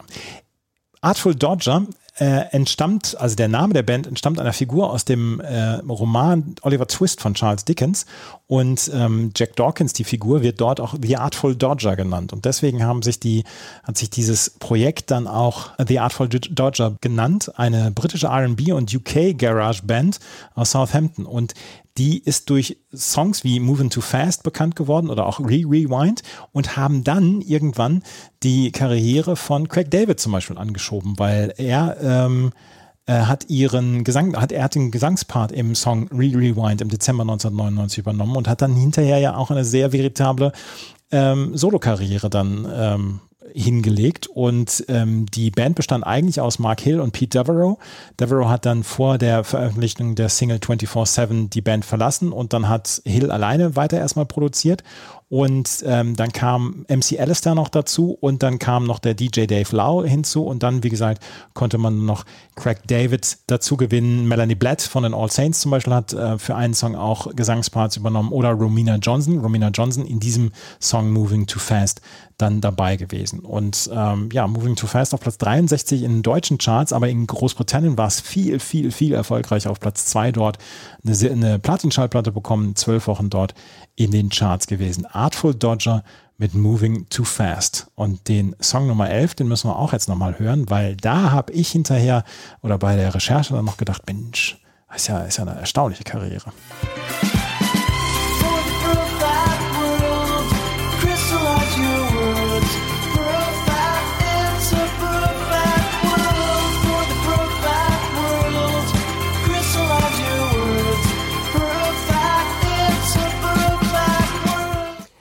Sind Miles. Miles mit Perfect World. Und Miles sagt einem jetzt erstmal nichts. Also man, wenn man so liest Miles, denkt man ja, das klingt griffig, das klingt, als hätte man das schon tausendmal gehört. Aber ich glaube, die Band Miles haben wir vorher noch nie gehört, oder? Ich kannte sie halt. Du kannst Also ich, sie, ja. ich, kannte, ich kannte den, den Mann dahinter und Genau. diesen Song, den hatte ich so ein bisschen verdrängt und der ist jetzt, ähm, der ist mir so richtig ins Gesicht gesprungen äh, beim, beim Wiederhören. Ja, genau. Also mir sagte, sagt die Band auch was, aber Miles klingt wie etwas, was quasi international bekannt äh, ge- gewesen wäre, aber war es ja gar nicht so sehr, ne? Aber Perfect World heißt dieser Titel und klingt ein bisschen, als hätten Moby und Robbie Williams zusammen ein Kind gemacht. Aber nee, tatsächlich kommen sie aus Würzburg. Und auf Wikipedia steht ganz kurz zur Biografie von Miles. Tobias Kuhn und Gilbert Hartsch gründeten die Band 1992 auf dem Schulhof. Nach einigen Monaten kamen Andreas Wecklein in Klammern Ronny Rock als Schlagzeuger sowie René Hartmann als Bassist dazu, der 2001 durch Nina Krenzel ersetzt wurde. Sie sind also zu viert gewesen dann. Ronny Rock ist ein tatsächlich ist ein sehr geiler Name für einen Drummer Finde ich auch. Finde Ja. ich auch. der gar nicht Ronny heißt, aber gut. Die Band gibt es relativ lange dafür, dass sie keinen nennenswerten Charterfolg hatten. Ähm, Perfect World hier war äh, auf Platz 84 in Deutschland, aber völlig überraschend auf Platz 1 in Japan. Ich glaube, das hat sie selbst überrascht, dass sie also in Europa überhaupt nichts damit abgreifen konnten, aber dann aus irgendwelchen Gründen, meistens ja so Verkettungen von irgendwelchen Sachen oder die waren irgendwo auf einem Soundtrack drauf, Platz 1 in Japan. Na gut. Und sie haben dann von 1994, seit der Gründung, bis 2003 vier Alben veröffentlicht, die alle durchaus gitarrenlastig sind. Der Titel hier, finde ich, Perfect World, ist ein bisschen Britpop-orientiert und ruhiger als der Rest der Band. Also wenn man mal in die anderen Sachen reinhört, sind die ähm, sehr viel rockiger. Ähm, ja. Und wenn man über Miles, über die Band Miles spricht, muss man eigentlich über den Sänger und den Gitarristen der Band sprechen, denn der ist weitaus bekannter als dieses Projekt hier, Miles. Tobias Kuhn nämlich, der arbeitet bis heute als einer der umtriebigsten und erfolgreichsten Produzenten und Songwriter in Deutschland. Ähm, ich weiß nicht, war der dir ein Begriff, also der Name Tobias Kuhn, sagte der dir was? Ich bin halt, ich bin halt komplett mit dieser, mit dieser ganzen Szene und der ganzen Mischpoke, mit der er halt rumhängt, äh, Tomte, T.S. Uhlmann Ja. und so, bin ich halt sehr vertraut. Deswegen kenne ich den Namen Tobias Kuhn. Ich kannte allerdings auch sein Nachfolgeprojekt nach Miles, Monta, Ja. mit dem er zwei Alben aufgenommen hat oder ein Album. Und das kannte ich auch schon. Das mochte ich damals auch schon sehr gern. Und deswegen ist mir dieser Name Tobias Kuhn nie entfallen. Ja, richtig. Hm.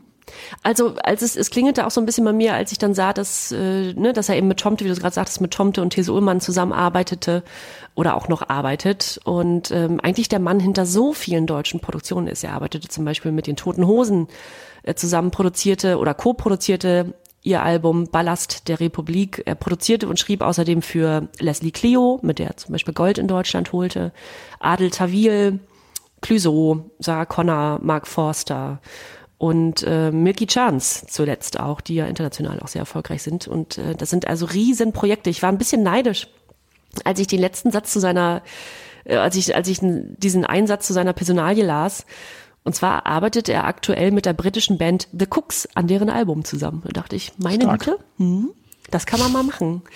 Das ist schon, äh, dann, dann ist auf den Verlass. Ne? Also der hat sich über diese äh, ja über 20 Jahre, 30 Jahre jetzt schon, seit 92 hat er sich einen Namen gemacht und der ist gar nicht so alt, ich glaube, der ist 75 geboren oder sowas, ne? Also der ist jetzt, ja.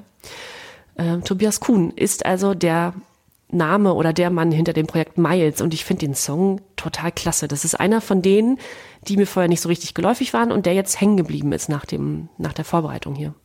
Mir ist er auch hängen geblieben. Das Ja. gebe ich ganz offen zu. Miles Perfect World auf der 11. Auf der 12 haben wir die Band ohne Namen mit Take My Heart, die sich ja eigentlich die Allianz genannt hatten, aber äh, die Allianz, die Versicherung hat dann gesagt, nee, nee, nee, das macht ihr nicht.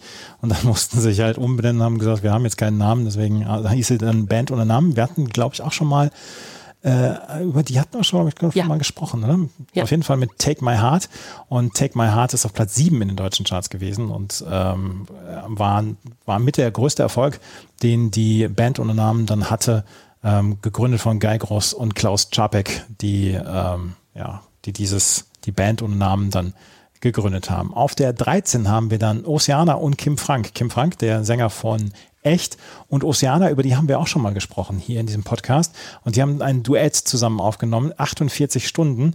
Ähm, Oceana, Oceana Malmann, wie sie ähm, richtig hieß. Und 48 Stunden ist allerdings kein ähm, Chartshit geworden. Auf Platz 93 ist er versackt und war nur zwei Wochen in den deutschen Charts. Den nächsten Song, da hören wir allerdings wieder rein, weil das ist eine alte Bekannte. Wenn du glaubst, dass das alles war, bist du im Glauben gebrochen und dem Abgrund so nah. Dass dir entfallen ist, dass der zwischen uns geblieben kann. Eine Lüge ist, eine Falle. Sabrina Setlur, mal wieder mit dem unvermeidlichen Xavier Naidoo, der damals quasi bei jedem, bei jedem Künstler dort aus der Frankfurter Szene quasi die, die Background-Vocals dann eingesungen hat, beziehungsweise in den Vocal-Part. War der, die Titelmelodie oder der Titelsong von dem ähm, deutschen Film damals mit äh, Anatomie, Anatomie hieß der. Franka Potente war unter anderem mit dabei als Schauspielerin. Und ähm, das war ein Top 20-Hit tatsächlich und ist äh, nicht auf einer normalen Platte erschienen, sondern ist dann auf dem, auf dem Sampler 3P Evolution drauf gewesen. Zehn Jahre, das Beste von 1995 bis 2004, also von dem Label 3P und ähm, ist auf, als Single in den Charts gewesen auf Platz 16, neun Wochen lang und auf Platz 86 in den Schweizer Charts. Und wie gesagt, Xavier Naidoo war dabei, den haben wir heute schon mal gehabt, als er für Moses Pelham auch einen, ähm, einen Song gesungen hat bei Trust in Love. Und hier war er zum zweiten Mal drauf. Es ist nicht nur die Westfalen-CD, es ist auch die Xavier Naidoo-CD. Ja, so ist es. Die ja, 3P-CD. Das ist auf jeden Fall Sabrina Settler gewesen. Auf der 15 haben wir, und da gehen wir jetzt ein ganz kleines bisschen schneller drüber, No Man's Land mit Greensleeves. No Man's Land, das war ihr letzter äh, quasi Single-Hit, den sie hatten. Äh, Greensleeves haben es damals noch mit versucht. Vorher hatten sie ein paar Single-Hits, aber das war so ihr letzter Song, den sie veröffentlicht hatten mit Greensleeves. Mabel Disco Disco, das war ein italienischer Dance-Act auf der 16. äh, 1999 gegründet worden von Marco Tallini und mit dem Sänger Paolo Ferrari und ähm, Disco Disco ist auf Platz 30 in den deutschen Charts gewesen. Auch ein Song, den wir eher so ein bisschen übergehen können. Die 17, ähm, den haben wir jetzt nicht, den, den spielen wir jetzt nicht an, aber das ist eine ziemlich coole Geschichte. Score, sag mir warum. Hattest du da in irgendeiner Weise Assoziationen zu, zu dem Song? Nee, tatsächlich nicht. Score war eine vierköpfige Hamburger Rockband. Die Band bestand von 1999 bis 2001 und hatten sich 1997 eigentlich schon gegründet. Damals hieß sie noch am Kahlen Aste und dann haben sie aber sich umbenannt in Score. Und mit Score hatten sie ja den einen oder anderen Single-Hit, unter anderem Sag mir warum. Aber dann habe ich nachgeschaut und diese Band war, der Sänger hieß Johann Wilhelm Karl Jakob Scherer aus Hennstedt-Ulzburg, 82 geboren. Und Johann Scherer ist aber der Sohn von äh, Jan Philipp Remzmer. Und der hat nämlich ein Buch geschrieben vor ein paar Jahren. Ähm, wir sind dann wohl mal, wir sind dann wohl die Angehörigen über die Entführung von Jan Philipp Remsmar und wie die Familie damals damit umgegangen ist. Und dieser ähm, Johann Jakob Scherer ist der Sohn von Jan Philipp Remsmar gewesen und der war der Sänger von Score, was ich eine ziemlich coole Geschichte fand. Ja, ja, tatsächlich, ja. Was dahinter steckt. Hm. 1999 haben sie ihre ersten, ihr erstes Album aufgenommen. 2000 war die Single Du kannst mich mal, ähm, war dann auch so ein bisschen in der Heavy Rotation bei Viva, aber später hatten sie dann keinen Erfolg mehr und Johann Scherer ist dann jetzt als Buchautor dann auch bekannt geworden. Sein Film hier, wir sind dann jetzt, wir sind dann wohl die Angehörigen, der kommt jetzt im November 2022 dann ins Kino dann auch und ähm, hat dann noch ein zweites Buch geschrieben. Auf jeden Fall, er war der Sänger von Score damals. Auf der 18 Entschuldigung? Ja, die waren ja damals äh, dann sehr jung, oder? Denn der ist ja noch nicht so, der ist glaube ich 40 oder so, der Sohn von 17 der waren Scherer. wir damals, ja. 17 waren sie, ja. Oh ja. Ja.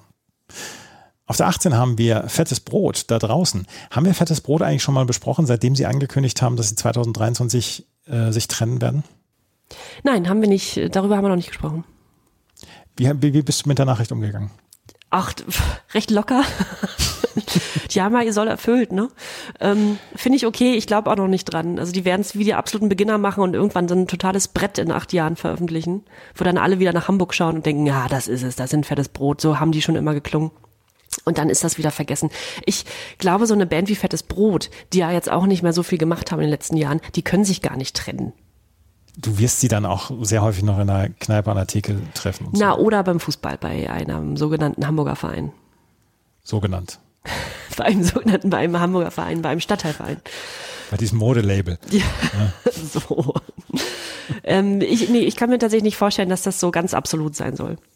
Ja, also mich hat diese Band, das äh, hat ja mich immer so ein ganz kleines bisschen kalt gelassen. Ähm, da draußen hat dann auch die Käufer so ein bisschen kalt gelassen auf Platz 35 in den deutschen Charts, auf Platz 58 dann nochmal in der Schweiz. 14 Wochen war es in den deutschen Charts drin, aber da draußen ist ein eher der einer der Songs, die man ja eher wenig kennt.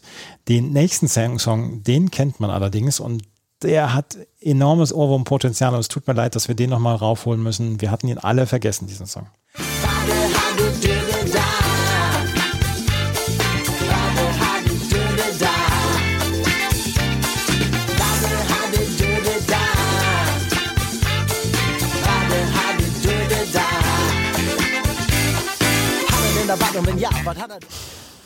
Ja, muss man den noch vorstellen, Stefan Raab? nee, muss man nicht.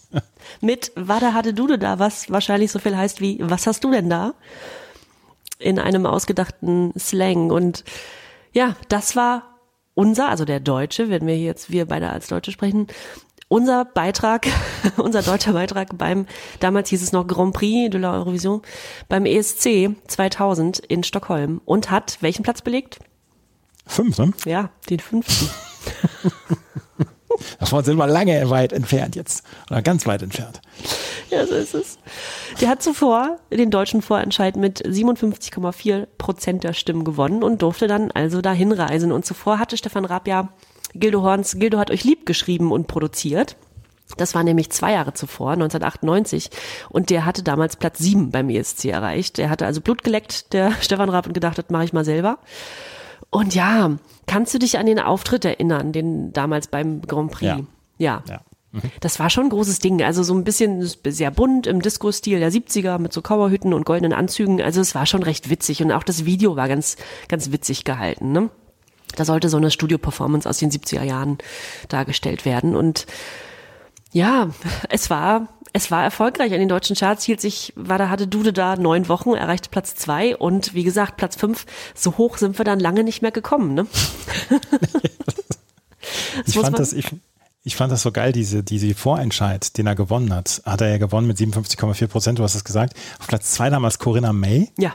Und auf Platz vier, und das weiß ich noch, dass das damals als großer Skandal hochgejazzt worden ist, Knorkator mit Ich wär zum Zwein. Ui, schön. Ne? Ja. Und auf Platz sieben, und das ist eine Frechheit, wenn ich das nach 22 Jahre später sehe, äh, Lotto King Karl mit Fliegen. Das ist wie Fliegen. Um Gottes Dass das nur auf Platz sieben auf, in Deutschland gekommen ist. Ja. Wird bei deinem Fußballverein immer noch gespielt im Stadion? Ja, Ja. sehr gerne sogar. Ja. Stefan Raab, ja, der stand damals auch in dieser Zeit, also von, von 98, als er dann Gildo Horn produzierte, bis dahin für den ESC und der hat ja dann auch weiter, ne, also dann auch noch sehr, sehr erfolgreich äh, Lena gecastet in seiner eigenen Show auf ProSieben und hat dann also sehr lange dafür gesorgt, dass die deutschen Beiträge beim ESC irgendwie über seinen Schreibtisch gingen. Und jetzt gibt's hier nochmal die Aufschlüsselung der Punktezahl die dieser Song bekommen hat. Und rate mal, von welchen drei Ländern es die volle Punktzahl, nämlich zwölf Punkte gab. Weißt Ich habe es ich hab's leider schon gesehen. Ach so, deswegen, gut. Ja. ja. Also Österreich und Schweiz war klar, das war ja damals noch so, dass man sich so ne, im Dach, Dachbereich dann untereinander so die Punkte gab. Und äh, Spanien gehörte noch dazu. Ja. Und null Punkte bekam dieser Beitrag von Estland, Israel, Malta, Mazedonien, Rumänien, Schweden, der Türkei und Zypern. Die fanden uns nicht so richtig super. Was heißt uns? Ich weiß nicht, wie war das bei dir? Ähm, wurde der ESC geguckt, so richtig, so richtig geguckt, wo dann die ganze Familie vorm Fernseher saß? Also in den 80ern auf jeden Fall. Ja. Ähm, in den 90ern, gerade dieser, dieser ESC, den habe ich dann wieder mit der WG zusammen geguckt. Ja. Und ähm, auch 99 mit Gildo Horn habe ich, haben wir geguckt. Aber danach dann auch nicht mehr so richtig. Nee. Das war Aber, aber das war, das war auf jeden Fall 2010, als, als Lena ähm, den Eurovision Song Contest gewonnen hat. Da war ich auf einer Hochzeit eingeladen damals. ach so, dann konntest du ihn nicht schauen. Ja. Nee. Ich habe dann auch nicht mehr geschaut, bin ich der Meinung. Ich habe es nur dann, Ja. man hat es ja mitbekommen, aber die große Zeit war so ein bisschen vorbei. Ne? Ja. Wobei sich Stefan Raab, das muss man ihm ja zugutehalten, sich da sehr ins Zeug gelegt hat, dass da also immer interessante, also vor allem interessante Beiträge kamen. Fand ich auch. Ja. Und möchtest du den letzten Song von CD2 vorstellen? Das möchte ich sehr gerne.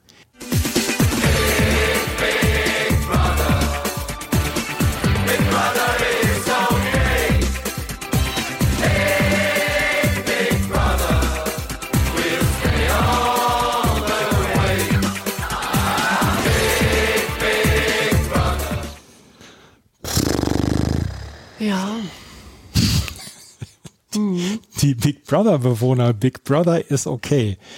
Ich habe nichts zu Chartsplatzierungen gehört, aber es ist bislang bei Hitparade CH die schlechteste Bewertung, die schlechteste Durchschnittsbewertung, die ich je gesehen habe. 1,72 Punkte. Das ist wenig. Das ist sehr, sehr wenig. Ja. Ich möchte ein bisschen aus den Lyrics noch vorlesen von Big Brother is okay. Es war, wie gesagt, es war damals der, der Song von den Bewohnern, die, den sie während sie alle noch im, im Haus waren, aufgenommen haben und mit wirklich schlechten Gesangsstimmen dann aufgenommen haben. Der Sluddy, der gibt sich gern sauber und rein, mancher Ton von ihm ist aber gar nicht so fein. Die Manu steht auf Dipsy, Lala und so, mancher Mann steht mehr auf ihren süßen Po. Jürgen, der mampft hier beim Essen für drei, nur die Arbeit dafür lässt der Faulenzer sein. Andrea, die qualmt uns die Bude hier voll, das finden selbst Raucher hier gar nicht so toll. Die Lyrics sind natürlich ziemlich deep alle. Ja. Die wurden ja auf die Bewohner, Bewohnerinnen geschrieben. Das ist ja schon mal eine nette Idee. Jeder kriegt so einen Zweizeiler, aber oh, Polter, die Polter. Für Alex zählt Sex sonst nix auf der Welt, für all seine Exen bleibt er doch der Held. Meine Güte. Ich habe nichts zur Chartsplatzierung, Gott sei Dank, gefunden, aber das war der letzte Song auf dieser Single und äh, seitdem haben wir das dann ja auch häufiger erlebt, dass dann Big Brother Bewohner dann nochmal einen Song gemacht haben und so weiter, aber damit hat's angefangen damals. Ja, es wurde es dann besser in, im Laufe der Es, Zeit? nein, nein, nein, nein, es wurde nicht Hm. besser. Nein, nein, es Hm. ist, nicht besser geworden. Und wir kommen ja dann auch irgendwann zu den äh, Deutschland sucht den Superstar-Sachen, die dann durchaus in die Charts gekommen sind und wo die Leute wenigstens singen konnten. Ne? Das war das Aber- ganze Konzept, genau. Ja, aber das waren ja nun mal einfach, ja. Die Bewohner, Big, die, Big, die Big Brother Bewohner, Big Brother ist okay. Wie fandst du diese CD, diese Doppel-CD? Ja, recht aufschlussreich. Ich, äh, ich fand diese Überraschung ganz schön. Also ähm, die Band Miles zum Beispiel, die man also Ja. gar nicht mehr so drauf hatte und auch so andere Sachen. Ähm, also fand, fand ein paar, paar Überraschungen, ein paar Superstars, über die wir ein bisschen drüber gegangen sind, weil, sie, weil wir sie beim letzten Mal ja schon ausgiebig besprochen haben. Und ansonsten recht rocklastig. Mm, Für mich waren nicht so die großen Highlights bei, aber es ist eine gute Mischung. Finde ich auch. Es sind ein paar Perlen dabei. Ich habe zum Beispiel hier Gabriel mit Rice zum Beispiel als Perle wiederentdeckt. Auch Ja. Miles fand ich zum Beispiel auch ziemlich cool. Und ähm, wie gesagt, seitdem überlege ich mir, will es dein Guilty Pleasure sein könnte, nachdem es jetzt nicht Bombfunk MCs wären, worüber ich so ein bisschen beleidigt bin, aber gut, ich muss damit leben. Du hast ja schon mal ein Guilty Pleasure von mir erraten. Vielleicht errätst du auch heute meinen Guilty Pleasure. Darüber sprechen wir nämlich gleich hier bei einer Bravo, dem offiziellen Bravo Hits Podcast. Wir haben den 26. Mai 2000. Wir haben darüber gesprochen, oder wir sprechen jedes Mal darüber, welches, welche Songs unserer Meinung nach gut gealtert sind und welche schlecht gealtert sind. Sollen wir mit meinen oder deinen anfangen?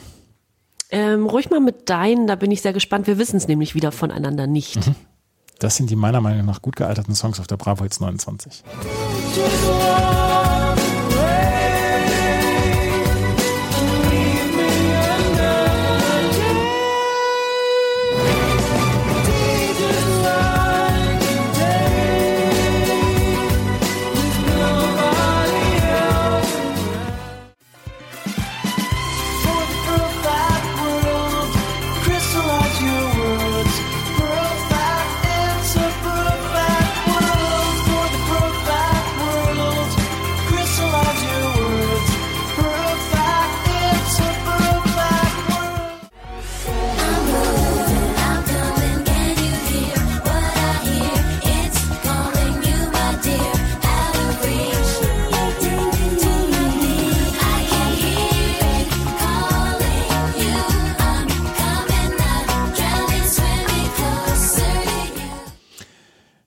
Überraschung, oder?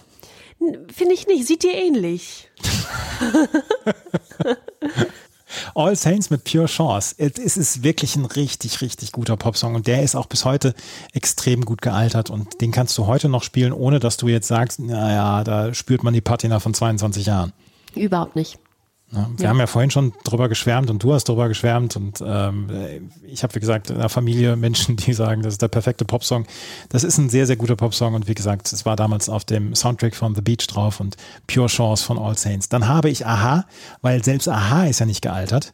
Das ist ja, ist ja eine Riesenband nach wie vor und natürlich leben sie von ihren ähm, Hits aus den 80ern und 90ern und dem besten von heute, aber ähm, dieser Song ähm, Summer Moved On ist ein sehr, sehr, sehr, sehr gut komponierter Song, wie ich finde. Ja. Ja. Und dann habe ich Miles, weil es ist, wenn wir eine, wenn wir eine Kategorie Überraschung der CD hätten, dann wäre es das gewesen. Aber ich habe ähm, diesen Song gehört und der hat mich quasi wieder angesprungen. Ich habe gedacht, den kannst du heute noch sehr, sehr gut hören, ohne dass du in irgendeiner Weise auch hier sagst, naja, der ist über 20 Jahre alt, der Song. Hm, absolut, ja. Top-Überraschung auf der CD. Der würde, der würde auf so, wenn, wenn, wenn du so eine Britpop-Disco oder sowas machst oder wenn du so eine, wenn du so eine Disco machst, ähm, besten, besten unbekannten Hits der Nuller und 90er Jahre, dann wäre der damit bei und würde ein Tanzflächenfüller sein. Äh, garantiert. Ja, ja, ist ein richtig guter Song. Ja, fand ich auch. Haben wir Überschneidung? Ja, Ah, dann hören wir mal die Songs, die deiner Meinung nach gut gealtert sind.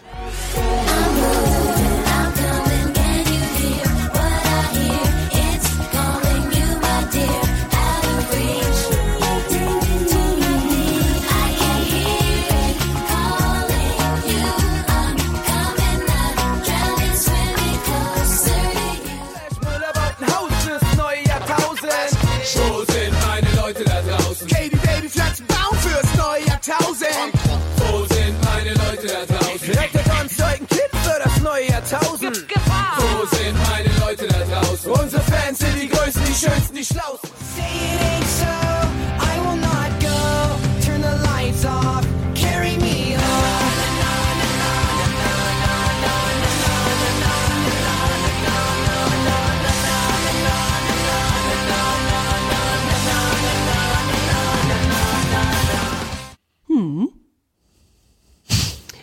Fettes Brot, fettes Brot, die alten Freunde, die lässt man nicht fallen, ne?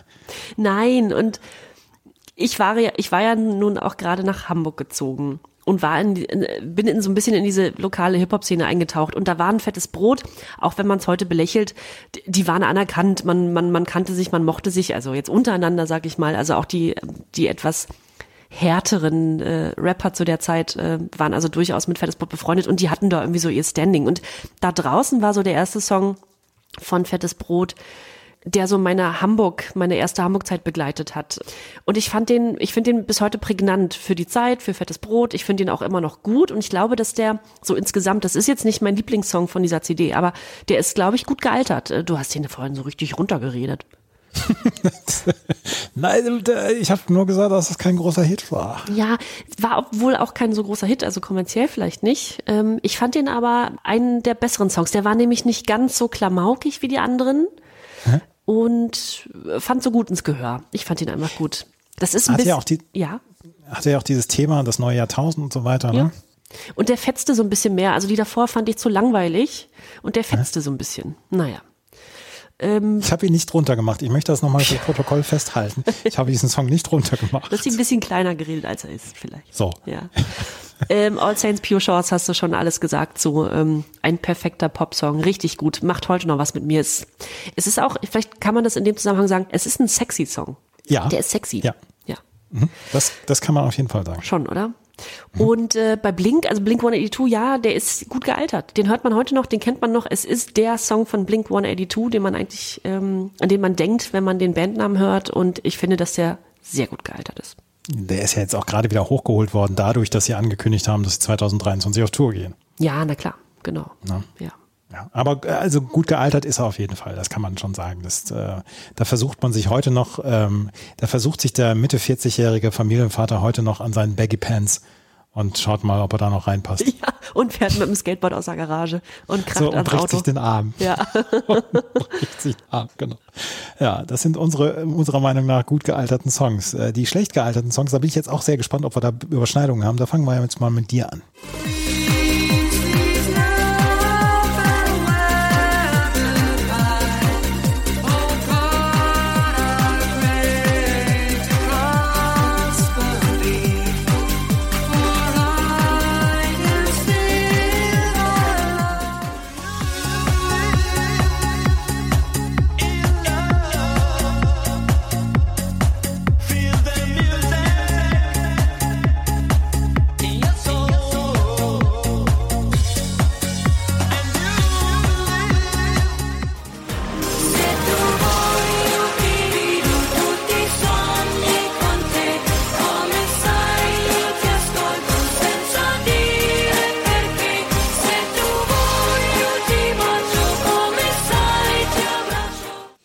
Setouvoy oder Setouvoy habe ich erkannt. Die anderen beiden habe ich zwar zwei oder dreimal gehört, weil ich die CD gehört habe, aber ich kann mich nicht mehr dran erinnern, wer das gewesen sein soll. Ja, Setuvoy, wir haben es wohl falsch ausgesprochen vorhin. Highland mit, Ja. wir haben äh, Setuvoy, wahrscheinlich Setuvoy, gut. Ja.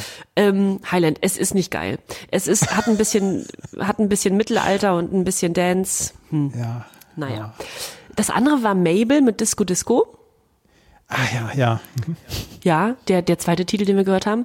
Äh, total austauschbar und jetzt auch nicht ja, keinen Wiedererkennungswert, äh, rauscht so durch, muss man nicht behalten. Ja, gibt's auch nicht so viel zu sagen. Und der erste Song war Greensleeves von No Man's Land. Und Greensleeves ist ja eigentlich, ne, äh, der Ursprungstitel soll ja laut, ich weiß gar nicht, ähm, laut alter Sage ähm, für damals Anna Boleyn, Anne Boleyn äh, geschrieben worden sein von Ludwig dem, oh Gott, neunten? Henry. Henry dem achten. Das gucke ich hier gerade mal. Henry Eight wrote Greensleeves for Noblewoman Anna Boleyn. Anne Boleyn. She wore greensleeves to show she was a gardener. Naja, gut. Äh, es ist also ein Lied, was man also aus diversen, ja auch so Sendungen kennt. Es gibt es also in verschiedenen Varianten, äh, wurde das immer mal wieder vertont und so weiter. Und in dem Fall ist es schlecht, schlecht umgesetzt. Sehr schlecht umgesetzt. Und ähm, ja, ich, dieser Song ist nie mal in die deutschen Charts gekommen. Das habe ich sogar noch mitbekommen. Und ja, wie gesagt, ich habe diese CD zwei oder dreimal gehört und habe diese Songs nicht wiedererkannt, weil die so, ja, nicht gut waren halt. Also nicht gut gealtert sind. Das sind deine schlecht gealterten Songs. Das sind meine schlecht gealterten Songs.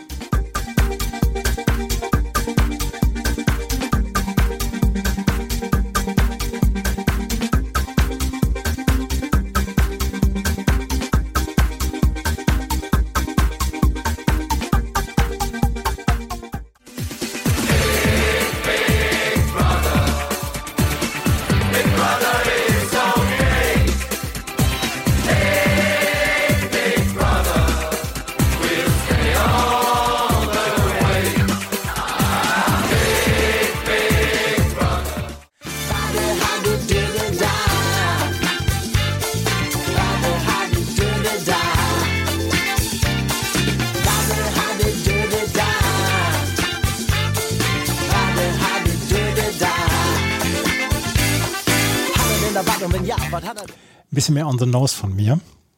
Ja, hm, trotzdem überraschend, dass die Stefan Raab so kalt lässt. Nein, es lässt mich nicht kalt, aber wenn du das heute auf dem 40. Geburtstag auflegst, da fragen dich doch die Leute, ob du nicht vielleicht das letzte Getränk nicht hättest trinken sollen. Ja, und alle albern dann so rum. Ne? Das ist so ein Lied, zu dem man Ja. nicht normal tanzen kann. Genau, und dann, dann wird die Stimmung auch komisch, glaube ich. Das auf dem 40. Geburtstag, wenn ich das auf dem 40. Geburtstag auflegen würde, die Leute würden mich rauskomplimentieren. Die würden sagen, Andreas, du hast vielleicht heute Abend genug gehabt, Ja. wir bestellen dir jetzt ein Taxi und du fährst zurück. Du wirst nie wieder eingeladen. Und wir sorgen dafür, dass du nie wieder hier auflegen darfst. Ach, die alte Wunde. Nein, es ist, es ist, glaube ich, auch, es ist ziemlich gut produziert damals und so weiter. Aber da, damit kannst du heute halt niemanden mehr hinterm Ofen hervorlocken mit Ja. Stefan Raab und Wadahade da. Ja. Und mit den Bewohnern auch nicht? Big Brother ist okay? Dann rufen sie die Polizei. Die, die Leute auf dem 40. Geburtstag, wenn du das auflegst. Der geht Das schon wieder ironisch. Ja, aber nee, nee, nee, nee glaube ich nicht. Da können wir mal eine Umfrage zu machen. Geht Big Brother ist okay ironisch auf einer Familienfeier? Oh ja, Äh, Kannst du das auf Instagram machen? na klar. Super, Dankeschön. Und dann haben wir Data Pop Members of Mayday. Members of Mayday ist ja alles schön und gut und so weiter. Und dass, dass die Mayday damals ein Riesenerfolg war, etc. Aber diese Stücke sind so austauschbar, die sind so, die sind so nichtssagend. Da passiert überhaupt nichts. Da habe ich mich drüber geärgert über den Song heute. Ja, ja. Ich kannte den vorher nicht. Ich kenne nicht alle Members of Mayday Stücke, obwohl ich die meisten sehr gut fand, die ich kannte. Und da habe ich so gedacht, hast du schon mal gehört, obwohl ich den Song wahrscheinlich noch nie gehört habe, aber er klingt Ja. wie alle anderen. Hm? Äh, äh, komplett austauschbar. Es war, war, war furchtbar. Also das hat mich, das hat mich geärgert. Äh, Bei manchen Songs ärgere ich mich dann ja auch wieder. Ja, Ne? So, ich weiß jetzt dein ähm, Guilty Pleasure. nee, garantiert nicht. Ich glaube, es ist Mark Anthony, You Sang to Me. Das ist äh, Jennys Guilty Pleasure.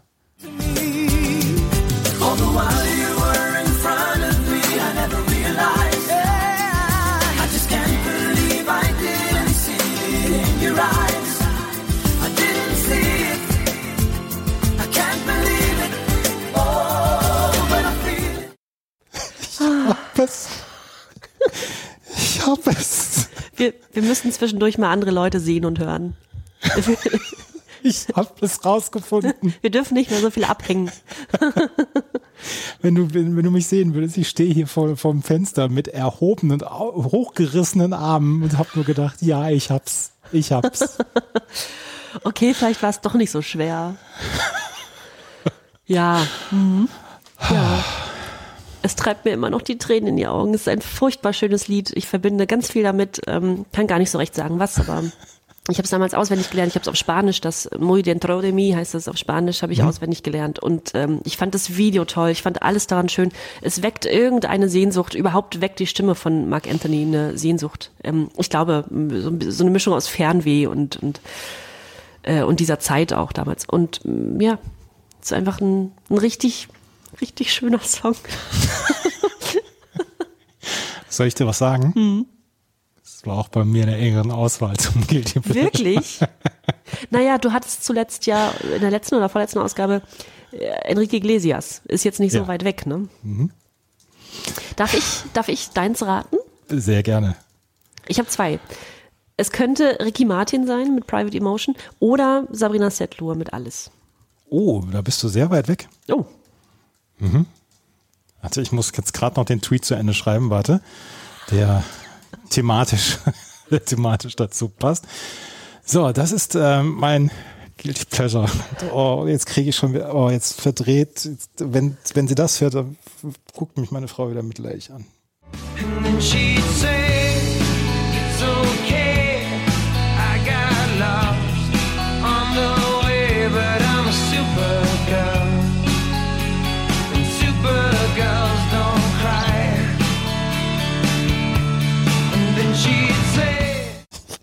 say, Ach, Ich kann nichts dafür. kann man ja auch nicht. Deswegen ist es ja auch ein Guilty Pleasure.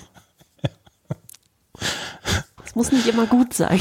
Es kann doch einfach schön sein. Das hat das, also damit hast du so komplett meinen Musikgeschmack vernichtet. Es muss nicht gut sein. Es ist halt ein Guilty Pleasure. Ach komm, Ja, da gab es gab schon schlimmere Ausgaben. Ja, ja, es gab schon schlimmere Ausgaben, aber ich habe, ich habe, ich konnte nicht dran vorbei und ich habe gerade gesagt, Mark Anthony war auch so ein bisschen in der engeren Auswahl, aber da habe ich gesagt, belüg dich doch nicht, Andreas. Belüg dich doch einfach nicht. Es ist doch, du kommst doch nicht drum rum. Ja, und dann habe ich gesagt, ja gut, dann muss ich diesen Song hier draufpacken. Ich werde jetzt, ich werde jetzt immer das Bild im Kopf haben, wie du auf dem Raymond-Konzert in den ersten zehn Reihen stehst, du Hühne, und dann irgendwann von diesen ganzen Mädels da weg, weggemobbt wird, wirst und dann mit, mit so gesenktem Kopf wie Charlie Brown so zurück durch die Menge zurückgehst in die letzte Reihe. Genau, und mir ein Bier hole und dann Ja. äh, das, das Konzert von der letzten Reihe aus äh, verfolgt habe. Und damals waren, die, und ich sag den Leuten, den Leuten allen, die Tuesday war eine Rockplatte und war, war eine veritable Rockplatte. Das war nicht dieser, dieser schnulzige Kram, den sie auch später und den sie auch mit Supergirl, das muss man ja auch dazu sagen, ist ja auch eigentlich eher eine Schnulze äh, gemacht haben. Aber da war sehr viel Rock drauf. Und ähm, tja, tja, ich kann, ich kann nicht dran vorbei. Es tut mir leid. Überhaupt nicht. Das ist ja, Ja, hier, aber, äh, das wie ist auch ein gesagt, bisschen wen- Therapie hier, was wir machen. Wen, wen belüge ich? Ja. Also, ja. Ach, das hat mal wieder richtig großen Spaß gemacht. Ja, richtig, richtig gut. Ich bin auch ein bisschen zufrieden und dankbar, dass wir nicht mehr von Big Brother hierbei hatten. Nee, aber das, das werden wir ja beim nächsten Mal wieder damit bei haben. Ja. Slatko und Jürgen zum Beispiel mit großer Bruder auf der Bravo Hits 30. Ne? Mhm. Bon Jovi haben wir dann dabei, Anastasia haben wir dabei und Jennifer Lopez mit Let's Get Loud haben wir beim nächsten Mal Ach, dabei. toll. Ja. Dann haben wir Scooter endlich mal wieder. Ich glaube, She's the Sun ist äh, der einzige Nummer 1 Hit von Scooter gewesen, meine ich. Ach so, ja. Ich glaube, aber das werden wir beim nächsten Mal nochmal rausfinden. Wir haben ähm, dann auch Craig David zum ersten Mal, Fill Me In. Ähm, wir haben die Southside Rockers mit Jump, DJ Ötzi ein zweites Mal mit Hey Baby, um Gottes Willen. Ähm, Xavier Naidoo haben wir mit seinen Straßen und das Bo mit Türlich, Türlich. Ach, da sind wir schon. Schön. Ja. Und Deichkind, Bon Voyage. Richtig gut. Da habe ich Bock drauf. So. Und Britney Spears, Oops, I Did It Again. Oh, ja, wirklich nur Hits, ne? die Bravo jetzt 30, die ähm, dann im, ich glaube, September 2000 rausgekommen ist. Darüber werden wir als nächstes sprechen. Alle zwei Wochen mittwochs neu. Na Bravo, der offizielle Bravo jetzt Podcast. Wenn euch das gefällt, was wir machen, freuen wir uns über Bewertungen, Rezensionen bei Spotify und bei iTunes. Ansonsten folgt unserem Instagram-Account. Hier kommt Bravo. Und da werden wir in den nächsten Tagen nochmal äh, diese, diese unfassbare Take-on-Me-Version von Morten Harkett nochmal bringen bei Masked Singer. Und äh, ansonsten also hören wir uns in zwei Wochen wieder mit der Bravo Hits 30. Vielen Dank fürs Zuhören. Bis zum nächsten Mal. Tschüss. Tschüss. 1992. Ein Mythos wird geboren. Na Bravo. Der offizielle Bravo Hits Podcast auf meinmusikpodcast.de. Viel Spaß auf der Reise mit Jenny Wu und Andreas Thies.